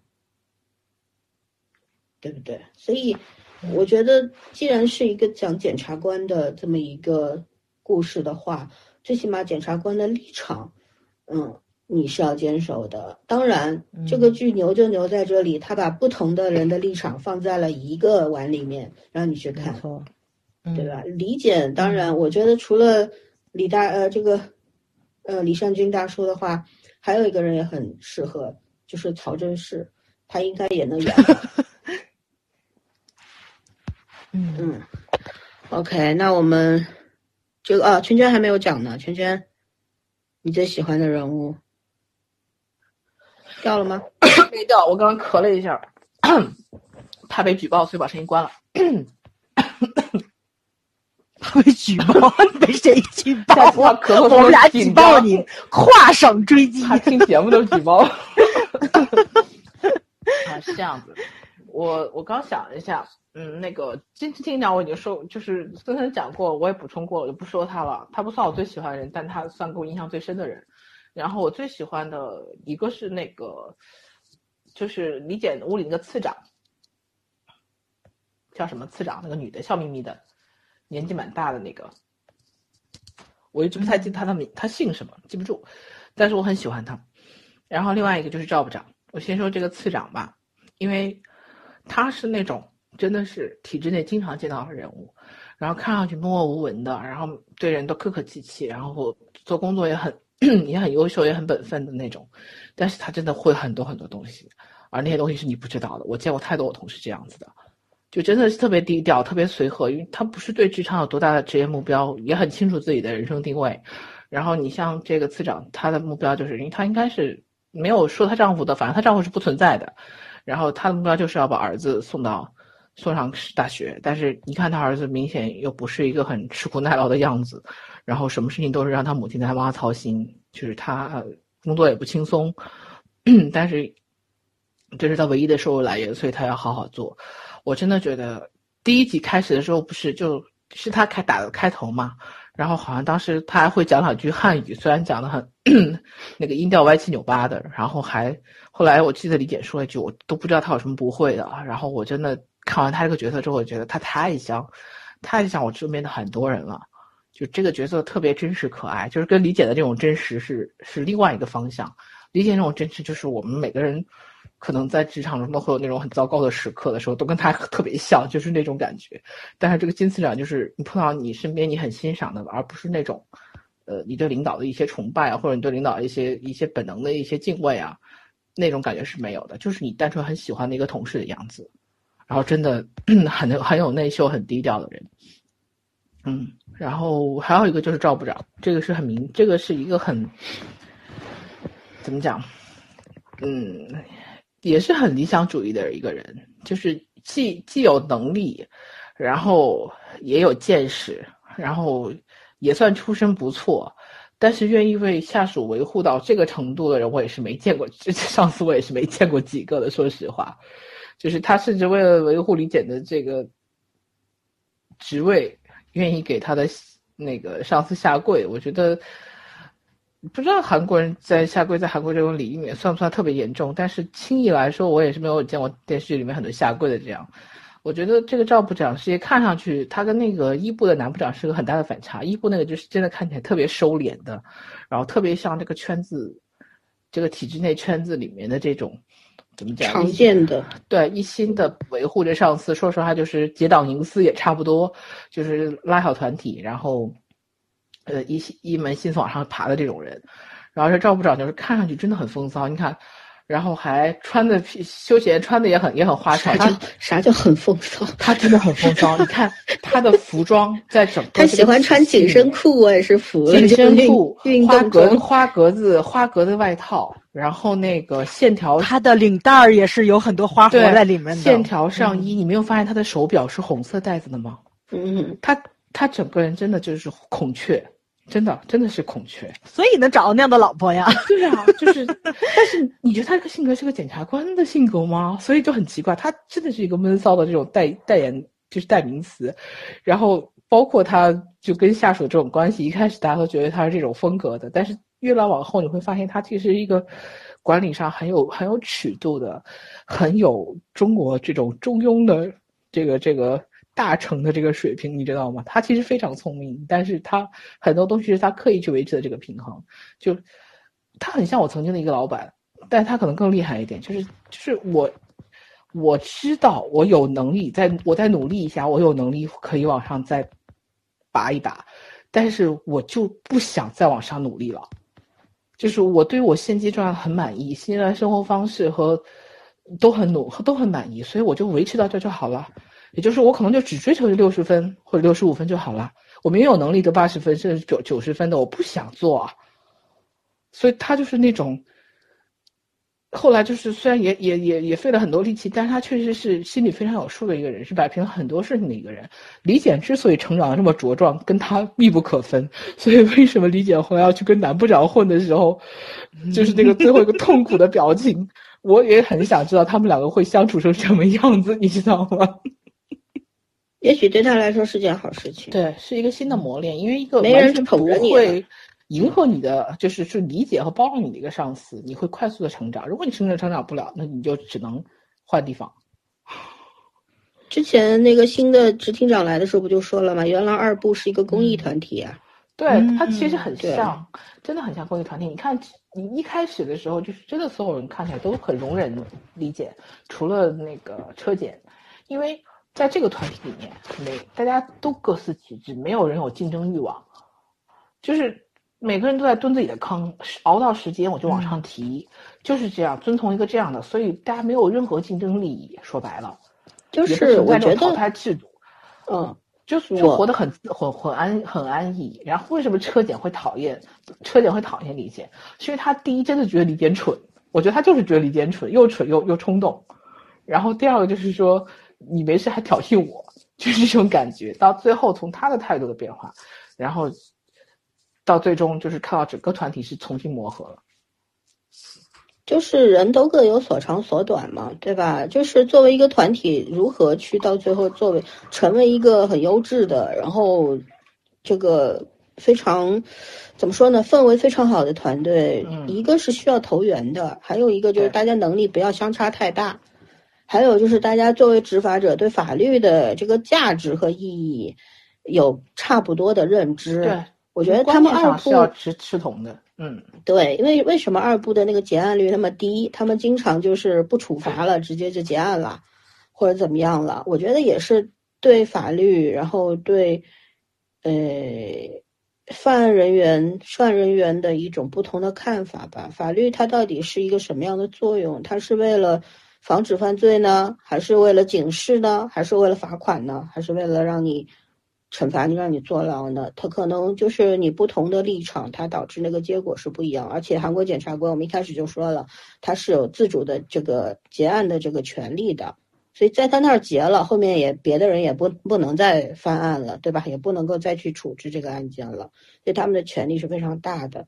所以结案率低，他可能跟效益可能没有效益考核吧？我觉得就是后来支厅长，后来那个支厅长来了之后，他是需要。结案率去奠定他的位置的。如果你们这个郑永之厅的结案率那么低的话，那我向上爬升的那个道路就等于多了一个障碍，所以他就要求这个 KPI 了嘛，对吧？但我就觉得说，就是理念的不一样。对于呃，就是涉案涉案的这些当事人，你到底是希望他们改，给他们机会改正呢，还是就是直挺挺的去处罚呢？这就是两种不同的认知吧。嗯，对吧？更多的愿意给人机会，好不好？好，可是一定也有弊端。如果你直接去处理了，肯定也不能说他错，他肯定也有好的一面。嗯，因为未来将会发生什么，取决于人的变化。如果这些人他没有什么变化的话，那你觉得给他们机会又有什么意义呢？嗯，对不对？在这里边也通过一些案件来。就是说，来做做出了这个结论吧。就比方说，我前面说那个女骗子，天天在那哭穷，哭说自己可怜，回头一辆敞篷跑车、小车开起来，对吧？这这东西，这案子就结了呀，没有机会再去搞他了呀，没有机会再去惩罚他了呀。所以心软好不好，就是都是双刃剑吧。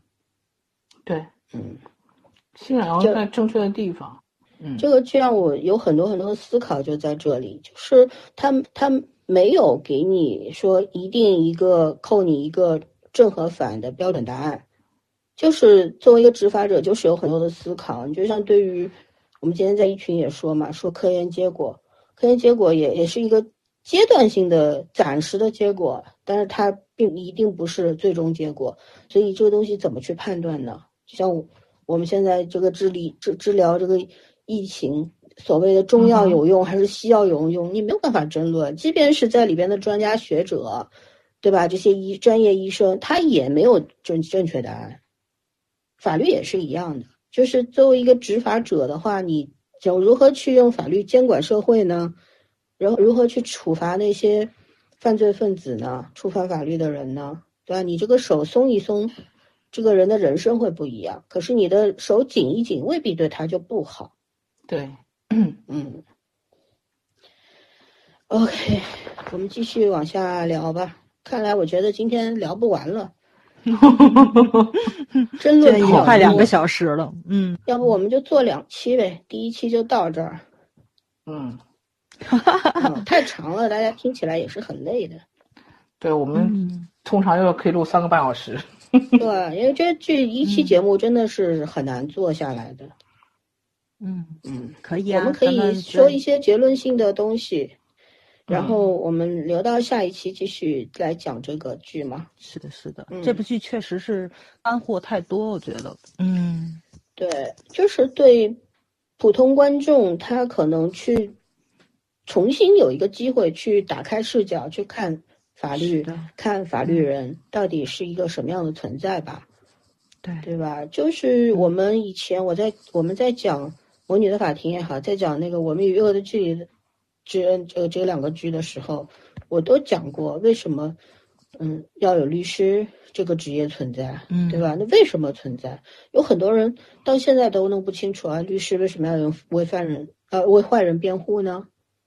对吧？这就是体现了一个所谓的公公平公正嘛，每个人都有得到辩护的权利呀、嗯对啊，为什么有的人可以利用法律的漏洞为自己得利呢？那这个东西其实也是处在一个什么？处在一个被容许的范围内的。大家可能对法律这个事情有所误会，就像大家误会了新闻是什么一样。嗯是的，嗯嗯，对，所以他就是让你有个机会重新去看一看，并不是每一个执法者都是绝对公正，或者说绝对的是很厉害、很牛的。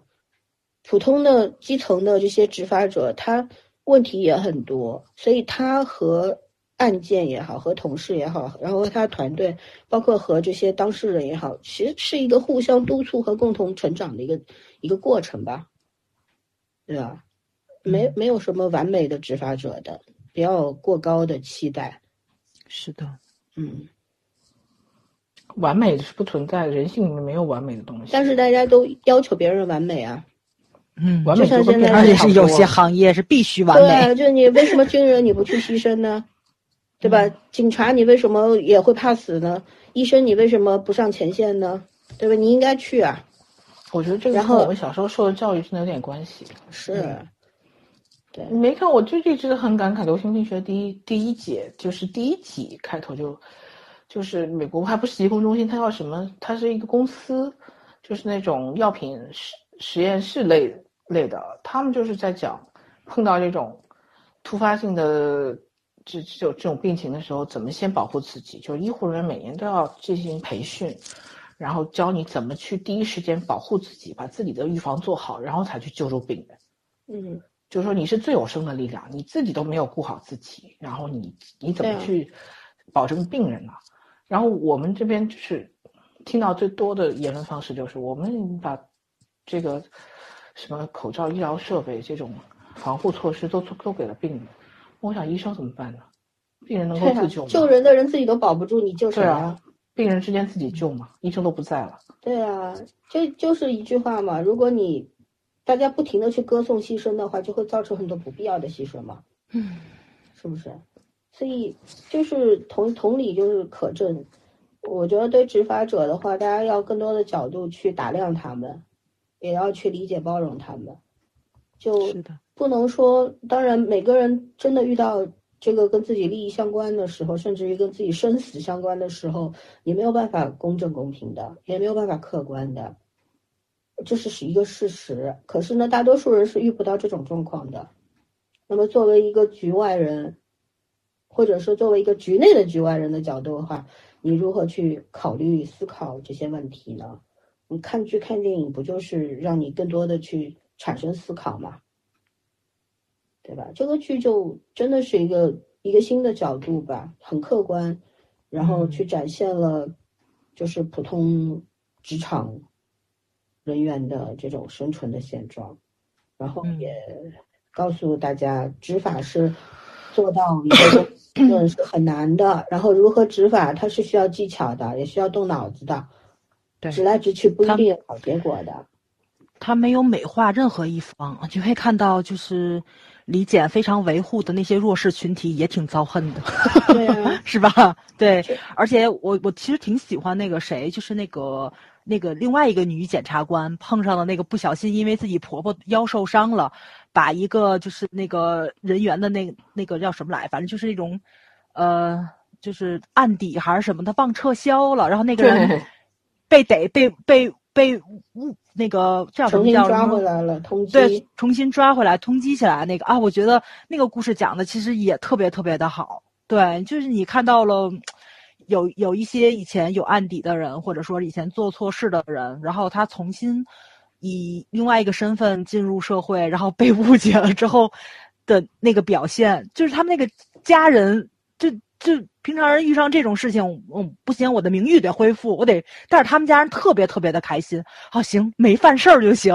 然后感恩戴德的跟检察官就就走了。他其实也展现了很多平民老百姓的另外一种生活面貌，嗯、就是挺挺舒爽的，天然对公检法有敬意，对就是觉得青天大老爷，你们饶过我们，我都应该给你磕头，而不是去追究为什么你这个做事做错了，应该追究你的嗯。责任呢？就压根儿就没想到这个，这也是来自于普通老百姓的淳朴吧。还有就是嗯。法盲嘛，说白了就是。对法盲，没错，嗯，对吧？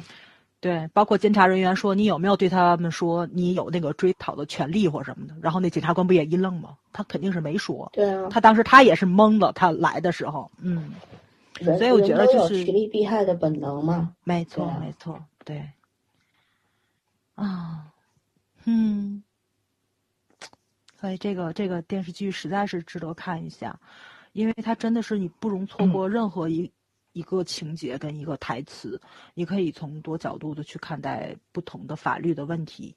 所以我觉得就是挺给人上课的，真是挺给人上课的。如果说咱们的国剧能够做到这么大的信息量的话，哇塞，简直是太牛了！我觉得他这部他这部剧真的是让咱改剧本，八十集拍不完，绝对拍不完，五倍的量，嗯，光给他们这几个人安排感情线就够累的。嗯，就是 很多弹幕里边的人在说，哎，为什么没有感情线呢感？情线，对为什么男女主当男主是有家庭的时候，他们很多人在说，那他应该已经离婚了吧，或者分居了吧？他怎么可能跟女主没有感情线？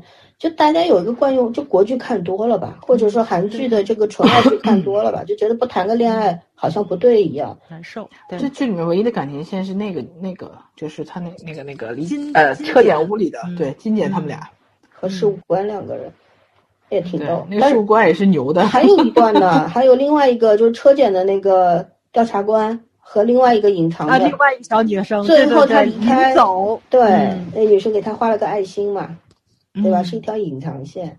没错没错，嗯，这里面涉及到的问题很多，还有女性在职场的尴尬，对吧？就他嗯。们其实有很多很多的点，包括还有教育问题，是的嗯，他们他这个校园霸凌啊等等啊，嗯。都都有提出过很多让你值得深思的这种角度吧。我们一直觉得，呃，一开始理解那个就觉得，哦，肯定是他儿子被欺负，没想到他儿子才是欺负人的。那么作为一个父亲，哦，对对对，对，作为一个父亲，那个引导他呢？对，那个我猜到了是他儿子欺负人，但是我真的没想到他是以这种方式去讲的，而且他真的是以一个孩子无意识中。对吧？他其实没有霸凌的意识，但他就是在霸凌这个角度去去讲，真的是告诉很多的家长和学校教育工作者，就是你们觉得这个事情没有犯法吗？其实他犯法了，对吧？别说哎，孩子还小不懂事儿，没有什么不懂事儿的，小孩不懂事儿，大人可以懂事儿啊。对，包括当时孩子的妈妈也说你是检察官，如果你说你是检察官的话，可能结果会不一样。嗯。呃，但是李检就是还是很有自知之明的，知道，首先检察官一定会让人家更加的这个讨厌、反感，可能会对儿子的那个处罚会加重。第二就是，如果我提出我的身份得到了好宽恕的话，那就是不公平对别人。没错，对，所以他到最后就是很坦诚、坦然的去接受了孩子转校啊等等，重新开始这个，就是这里边也体现了一个家长对孩子那种。嗯，未来的那种考虑吧，就是孩子是不是一定要上名牌大学，然后没有任何污点一路成长上去，最后怎样怎样才算成功？那么这里边不是，就是如果我的孩子如果他知道自己错在哪儿，他改变了，才是叫才叫成功。对，就是家长对教育的不同的认识和思考嘛。就就就这一集我是尤其喜欢的，一个是第五集，就是车检，就是他那个 去打牌是吧？打牌。花牌那个上瘾了是吧？那那一那个特别搞笑，那集我笑喷了都，我就觉得哇，车检的真的是 太太厉害了。对，每每个人都是有缺陷的，每个人都可能在某一个兴趣爱好上面沉迷啊，有时候是控制不住自己的。就即便是车检这样的人物，但是他这样沉迷，你又觉得不奇怪，因为他本来就是一个固执的人。对，对吧？对，胜负欲很强，是，所以。到最后，但是最后那个那个反转的，我笑死了。就是翻开牌梦里面翻开牌是李简的脸的时候，太好笑了，觉得神来之笔啊，简直是。而且我觉得他们那些人在屋里聚赌，然后送外卖的大叔，然后集体教育他们的时候，啊，那那也超搞笑，那也是对。那就是很多的点，他都你他其实都有很多的角度可以去解读它嘛。对吧？他也在这个细节里面很好的交代了，说不同的角度看待同一个事情 会有产生不同的结论。嗯嗯，所以我我就说，为什么是把这个所谓执法人员、司法人员的这个标签、固定标签给撕掉了？嗯，就大家都是凡人，只是承担的社会职责不一样而已。而且车检跟李检就到结尾嘛，其实我知道他们俩肯定没有感情线，但是我觉得他们两个人过去可能真的有点什么，因为不有那个谁，李检在那个就是江南那个非常豪华那别墅区见过他嘛，所以所以李检应该是没说瞎话，他就是送自己的女朋友回家碰上的他，嗯。就他们两个人完全没有感情上的事儿，就是互相性格不合，互相看不上。哎，我觉得其实这个梗特别好。对，干嘛非什么谈恋爱呢？对对对，异性在一起只有爱情吗？友情不行吗？最近那个宗狗，他就是抖音上有一个视频，取的名字叫什么“中洗衣房中老年爱情的故事”。我都要笑死了，都要，我都觉得对，就是哦，这个剧我就是这个这个检察官那段，我还得夸他一点，就是他没有非常明确的去树什么标志性的立场，比方说女权主义，嗯，对吧？这个里边他讲了女性在职场上的困境，可是他也讲了作为女性的家属，这些女检察官，她她那个家属也挺惨的。然后，公，她的公公婆婆，然后她的老公，因为那个女检察官，她老公也是个检察官，在别的地方工作，因为他们每年要调换一次地方的嘛，不能永久的驻扎在这里，因为一个人在一个位置上时间长了会容易犯错误嘛，你权力无限大了之后，你就容易，对吧？那那那婆婆，你看为他们做了很多很多事情，但是婆婆和媳妇之间就有很多的矛盾啊，因为大家对育儿的这个概念理念。理念不一样，还有一个就是。本来都是不是亲生的母女，怎么可能和谐相处呢？亲亲孩子，亲妈不也天天吵吗？所以，但是但是在这个里边，就是女检察官到最后对婆婆的那种感激和理解，对吧？婆婆也站在她这一边，呃，即便婆婆心里面向着儿子，可是至少嘴上是向着他的呀。所以，嗯就我们要求如何去，没有什么绝对的公平存在的，就是相对的好和相对的公平就可以了。嗯对吧？我我是很不喜欢那种非常明确的这个立场那个立场的。没错，没错，没错，太尖锐了。这个片子就很包容，真的是很包容。对呀、其实嗯你你再换个角度说，你就像我们节我们的节目，我为什么我们的节目永远红不起来？第一个是 太温和了。很重要的一点 就是包容性嘛，就是我们讲讲一个事情的时候，也会讲很多的面，三个人就有三个不同的立场。嗯，很多人说我们总是互相的，我记得有个评论说我们三个人老是互相的赞同和妥协，我们从来没有互相妥协过，但是我们会互相赞同。为什么会赞同？就是我觉得我可能没有这么想，可是你说了，我觉得这个是没有没有错的，对，嗯，对吧？咱刚刚还还因为理想主义者吵一架呢，这怎么叫算赞同吧，就是辩论吧，对吧？对，辩论，嗯，大家对于理想主义者本身的认知是不一样的，反而一直是一个就是对这样的人是非常推崇的这么一个状态，嗯就是明知他做错了事儿，可是呢，觉得这种精神很可贵。对，初心总是好的。而且，但他这部剧并不只是包容不好的方面，他也包容理想主义者啊。啊就刚刚老森说的，对吧？其实他包容、理解这种人，真的是因为很多人帮他去擦屁股了，确实是。对啊嗯，这叫反对嘛。嗯然后我和圈圈的立场为什么跟崽儿不一样，会跟他辩论呢？是因为我们认可这种理想是呃这种精神是可贵的呀。可是我们又很务实的认为，这种精神它也不一它不是完美的呀，它会造成很多的错漏在里边。对对那怎么办确实呢？到时候，嗯所以就是大家其实就是一个。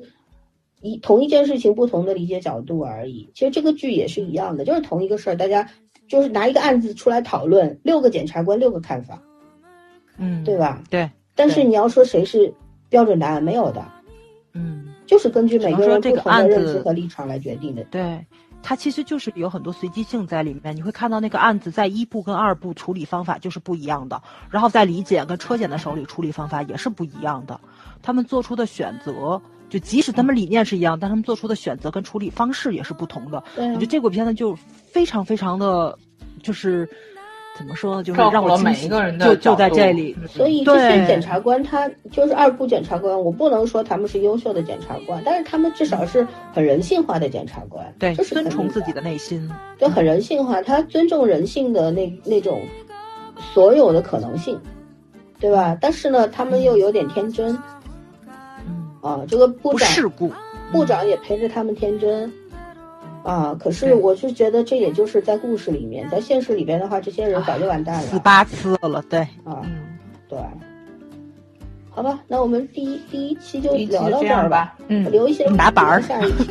嗯 OK，拜拜。拜拜。拜拜。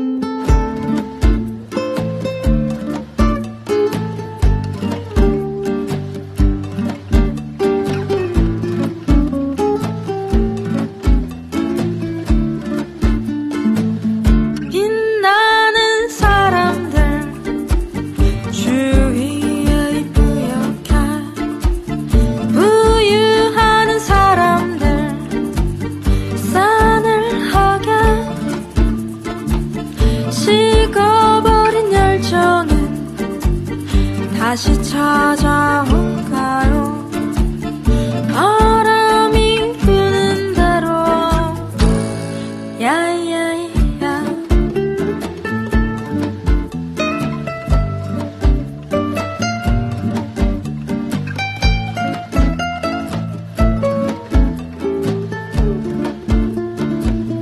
많은 말씀하셨지 가지라고 바람이 부는 대로 세상을 품으라고 세상을 알아버리는 사실 별